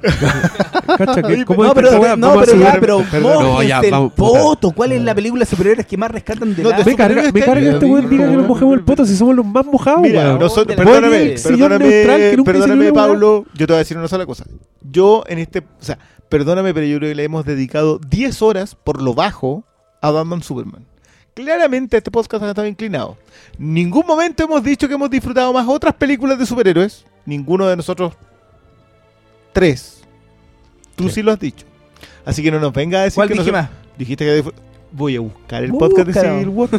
Sí, Dice que lo iba a buscar. Voy a buscar Sí, el si este weón. No, ya. No, No, pero no, no voy a hacer no, nada. no, No no, voy yo, a- yo- Mira, hablamos, de Doc- Para tu cumpleaños Strange. te voy a regalar Full Metal Jacket. Yo lo único que te digo, yo te voy a regalar No, un Blu-ray de Full Metal Jacket. Yo te voy a regalar de Jacket con Adrian Brody. No, pero seamos sinceros, yo creo que... No, Batman el- Superman para mí. Claro. Sí, no lo voy a discutir, no lo voy a decir. Yo, de nuevo, ustedes pueden creer, todo el mundo, todos nuestros auditores pueden decir, ¿sabéis que este tiene mal gusto? No importa, Pues Batman Superman. Pues si están No, preguntando no. por películas de Pero yo superhéroes, digo ya. que ya, Doctor Strange, por ejemplo, yo quizás en términos generales fue la que menos daño me hizo, la que pasé más piola. ¿Qué pero- medio daño me hizo? No, Este cabrón es muy frágil. Claro, pero es como daño en el sentido de puta, esta, esta weá está tomando el personaje de una forma que yo no la habría tomado. Como típicas weas que Sí, pasan cuando bien, uno es lector de cómic y ve una, se enfrenta a una película de superhéroes. Oye, yo voy a contestar y me voy a Pero- mojar el poto caleta. Porque aquí van a hacer un follow los huevones. Creo que, creo que Batman vs Superman eh, es mejor película. Me gusta más. Pero disfruté más X-Men Apocalypse. Silencio yo mismo sepulcral. Es que ¿Está bien? sí, no, no está bien, pero yo de. me de pasó, todas- cacha que, cacha que me subí al avión y estaban ahí, ahí, en el menú. Todas. Batman vs Superman, X-Men Apocalypse. Y le di play a X-Men Apocalypse. Y estaba esperando, ah, la escena del Quicksilver, ah, porque, la escena porque del- he visto Batman del Superman como cinco veces ya a esa altura. Pero, pero era un momento, imagínate, era el avión, pues bien, era, era yo- necesito que pase rápido el tiempo yo perdón, pero, y puse X-Men pero de verdad, yo vuelvo acá, yo creo que ya nos salimos, digamos, del... de la calidad. ya, sí, asumámoslo así. Pero más que eso, más de- del que disfrutamos en, en otro sentido, en el sentido empírico, si es que querí llegar a utilizar esa palabra de esa manera. Y en esta es gusto. Y yo por eso voy a defender Batman Superman porque la pasé bien. Sí. Por no, pero es que un, un punto, es que. En el mom- es que está la weá. Quizás las películas de Marvel en el momento las podéis disfrutar más. Pero se te olvidan tan fácil, weón. Yo creo que cuando Oye, trayendo quiero- una, una chaqueta de Y- mezclilla por fuera y No, pero polar para, por para, para. dentro. No, pero eh, eh, eh, una- eh, no, va, va muy Metáforas relacionado. con chaquetas. No, no, no, para. Eh, va relacionado con, con la misma apuesta de lo que hace Marvel Studio. En el momento. que te prenden la pantalla Claro, pero se te olvida después. ¿Ya? Eso. Oye, Ya, es que- cuando- es que acá cuando- una lectora cuando- lo dijo muy bien. No, Mira. María Montalva dice: Una de mis decepciones ha sido Civil War. Creo que tenían todas las piezas para hacer algo genial. Y citando a Arme en el capítulo anterior, hizo correr el water nomás. Pero es que es el punto. Esa es la weá. Marvel hace correr el water. ¿Sabes Sí, qué? pues, entonces- malito te po- acabas po- de asumir como víctima. Sí, pues como víctima, Y- porque, y- cua- y- Porque las películas le hacen daño, po. Sí, po. porque me hace- y por eso hablo también de los puntos que no me gustan de Rock One. En el sentido de que Marvel en el momento. te- lo pasáis bien, ¿cachai? No, no, no, no, yo- Pero yo- con el paso del yo, tiempo. Ojo, perdón, perdón. Yo quiero, yo quiero que acá sí arropar este punto. Yo creo que Malito, independiente de Arropar con una chaqueta. arropar con una- Inde- Eh. Independiente de cualquier otra cosa que vamos a decir, yo creo que no está tan errado en el concepto de la marvelización de, de Lucasfilm. Es No, no- no, está un año tarde nomás. No, probable- pero no, no, está errado. es un proceso que hemos vivido Pero- desde que Disney se ha adueñado Pero, de todo. pero po, ojo que yo creo que no lo vamos a analizar hoy. Yo creo que esa cuestión le falta todavía un año. Pero, pero creo que vamos a tener que volver sobre No, y, cuando Disney nos contrata aquí con, con esta adaptación. Los buenos tienen Star Wars, Marvel. Después nos atacan con las películas, los live action de la animada, con Pixar. Y, y va, va a pasar un año en donde las 10 películas más taquilleras van a ser Disney. Ya eso apunta el estudio. Bien por ello. Bien por ellos, pero. No entiendo por qué, para dónde se fue esta discusión. Ya, vamos entonces. Eh, alguien, Macarena Hidalgo pone Star Trek Beyond y de Arrival. Y alguien le pone un mono de Vaya Vaya. No entiendo por qué. Debe ser un. Eh, debe ser ¿Cuál es el mono de Vaya Vaya? foto de El- perfil. Es que hay muchos monos de Vaya Vaya, pero este en particular es el niñito de Rugrats poniendo cara de Vaya Vaya. Pero también hay unos con Homero. En fin. Memes en el Filmcast. José Contreras dice: La única respuesta aceptable es Ricky Baker, Ricky Baker. Ricky. Ricky Baker. Toca un tema terrible y profundo Yo- sin dejar de hacer reír. Ojo que yo creo que Ricky Baker debe haber quedado más arriba. Creo que quedó atrás. Lo cual habla muy bien de las otras películas que están adelante. Sebastián Rodrigo Cuart Y para, dice: para, no, una cosa que se me acaba de ocurrir a propósito de Ricky Baker. Tú como experto en soundtracks. Y estamos hablando a lo mejor de. No, no, no, no, yo, yo ahí me voy a quedar afuera. Yo creo No, que pero te- ¿cuál- cuál- televisión, soundtracks y cualquier otra No. cosa, dejémoslo para atrás. No, pero algo cortito. ¿Cuál es el mejor soundtrack del año para ti? Que era el que más. Yo tengo que reconocer que acá me pegó muy fuerte. El otro día estábamos escuchándolo, lo- me lo traje porque tenía muy buenas reseñas. Una cosa que se llama La infancia de un líder. Y es un disco que escribió, que compuso un caballero de 74 años, que era guitarrista de unas bandas inglesas. Y te juro que es un camión. Y eh, nada, yo creo que va a ser uno de los mejores discos del año. No, no, después lo, lo comentaremos. digamos. Ya, yo debo decir que en mi Spotify de los soundtracks que me escuché, y porque Spotify te da como el Sí. listado, está la música de Suicide in Me que yo leí como caja. César Memán. Sí, bueno, Ah, leí como bien. caja ese. Y el de Cubo. También me, me gustó mucho la música. Marianelli, sí. Ya. Y yo creo que estamos porque muchas respuestas más se repiten, así que perdón si no leímos su, su respuesta al aire, pero 150, weón. están súper en sincronía con, con nuestra con este show. con nuestra elección. Que pese a todo, por eso mismo siento que fue bueno el sistema. Yo estaba en contra de este sistema, pero cambié. Me di vuelta a la Pues chaqueta. todos podemos cambiar. Eh, el otro sistema nos hubiera hecho, eh, creo, entramparnos. No, yo, yo encuentro súper bueno este sistema, de verdad. Yo encuentro súper bueno el sistema de calificarle puntos en... en- en- lo- el problema es que te pone muy en... Te pone la pistola En en, la cabeza para ordenar las películas. Porque este otro, cuando, claro, cuando llegó... Dijo, yo no pongo nota. Claro, yo puse este otro y apunté a Diego porque Diego colocó muy abajo The Witch y eso hizo automáticamente que no quedara número uno. sí. ¿Por cuántos puntos perdió The Witch, Oscar? Eso es importante. ¿eh? Tiene el mismo puntaje la weá. No. Y quedamos por orden alfabético. No, porque, no, porque de los cuatro, dos pusimos a Rival en número uno. po. Ah, po, bueno, weón. También, po.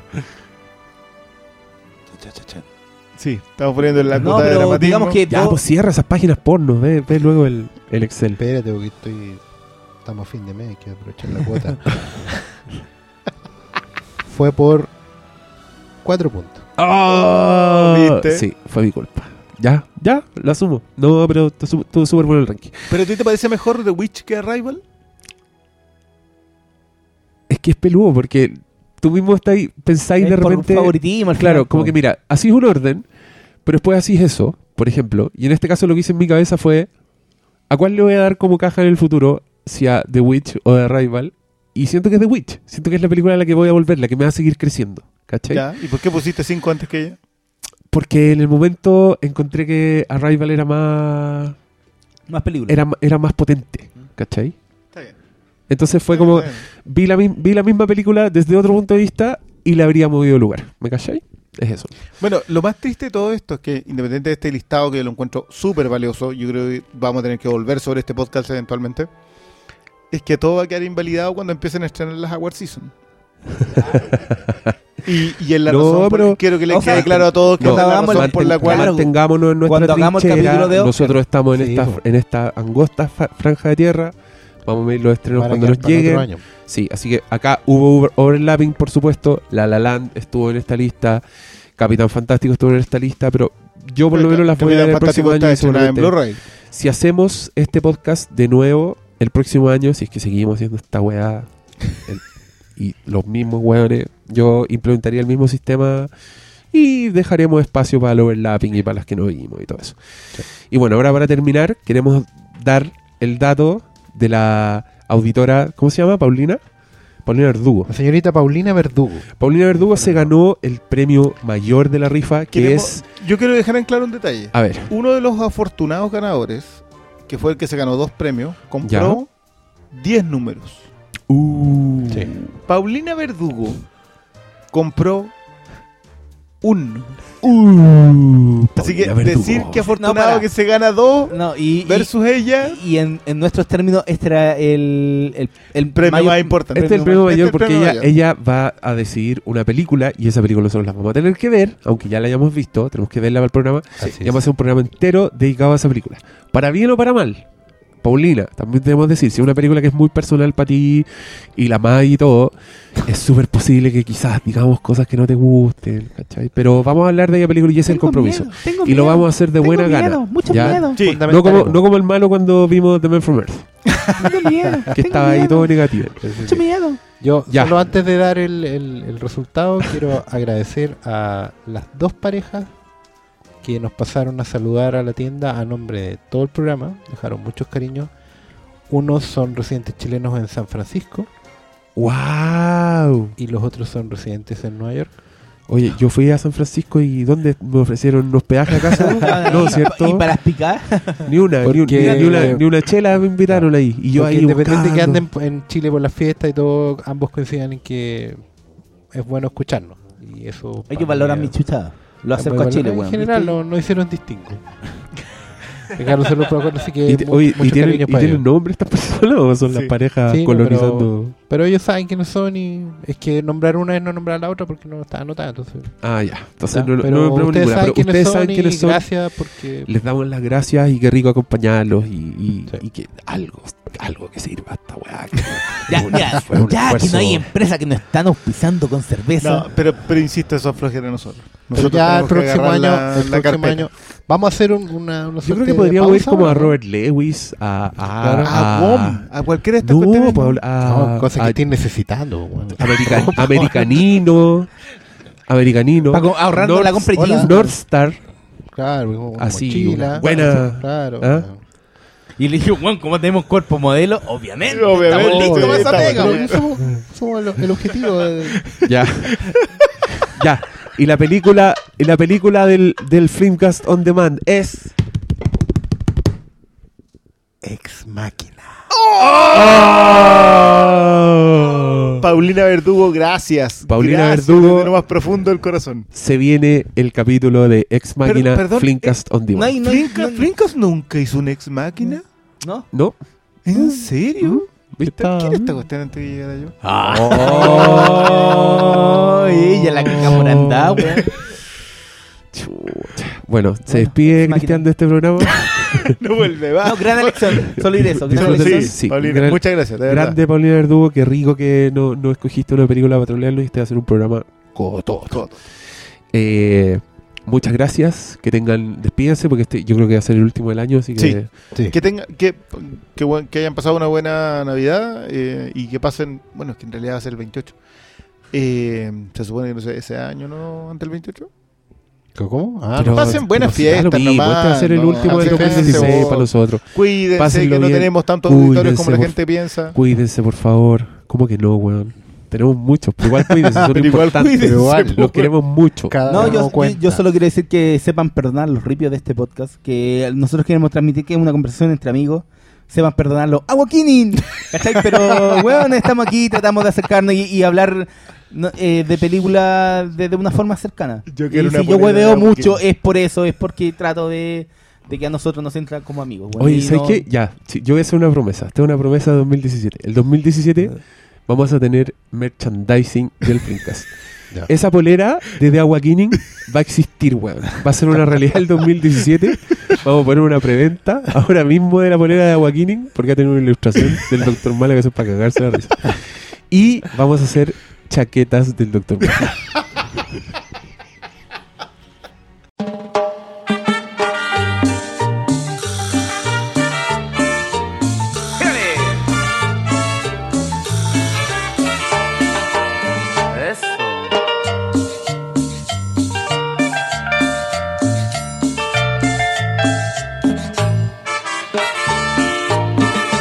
Un año más que se va, un año más, ¿cuántos se han ido?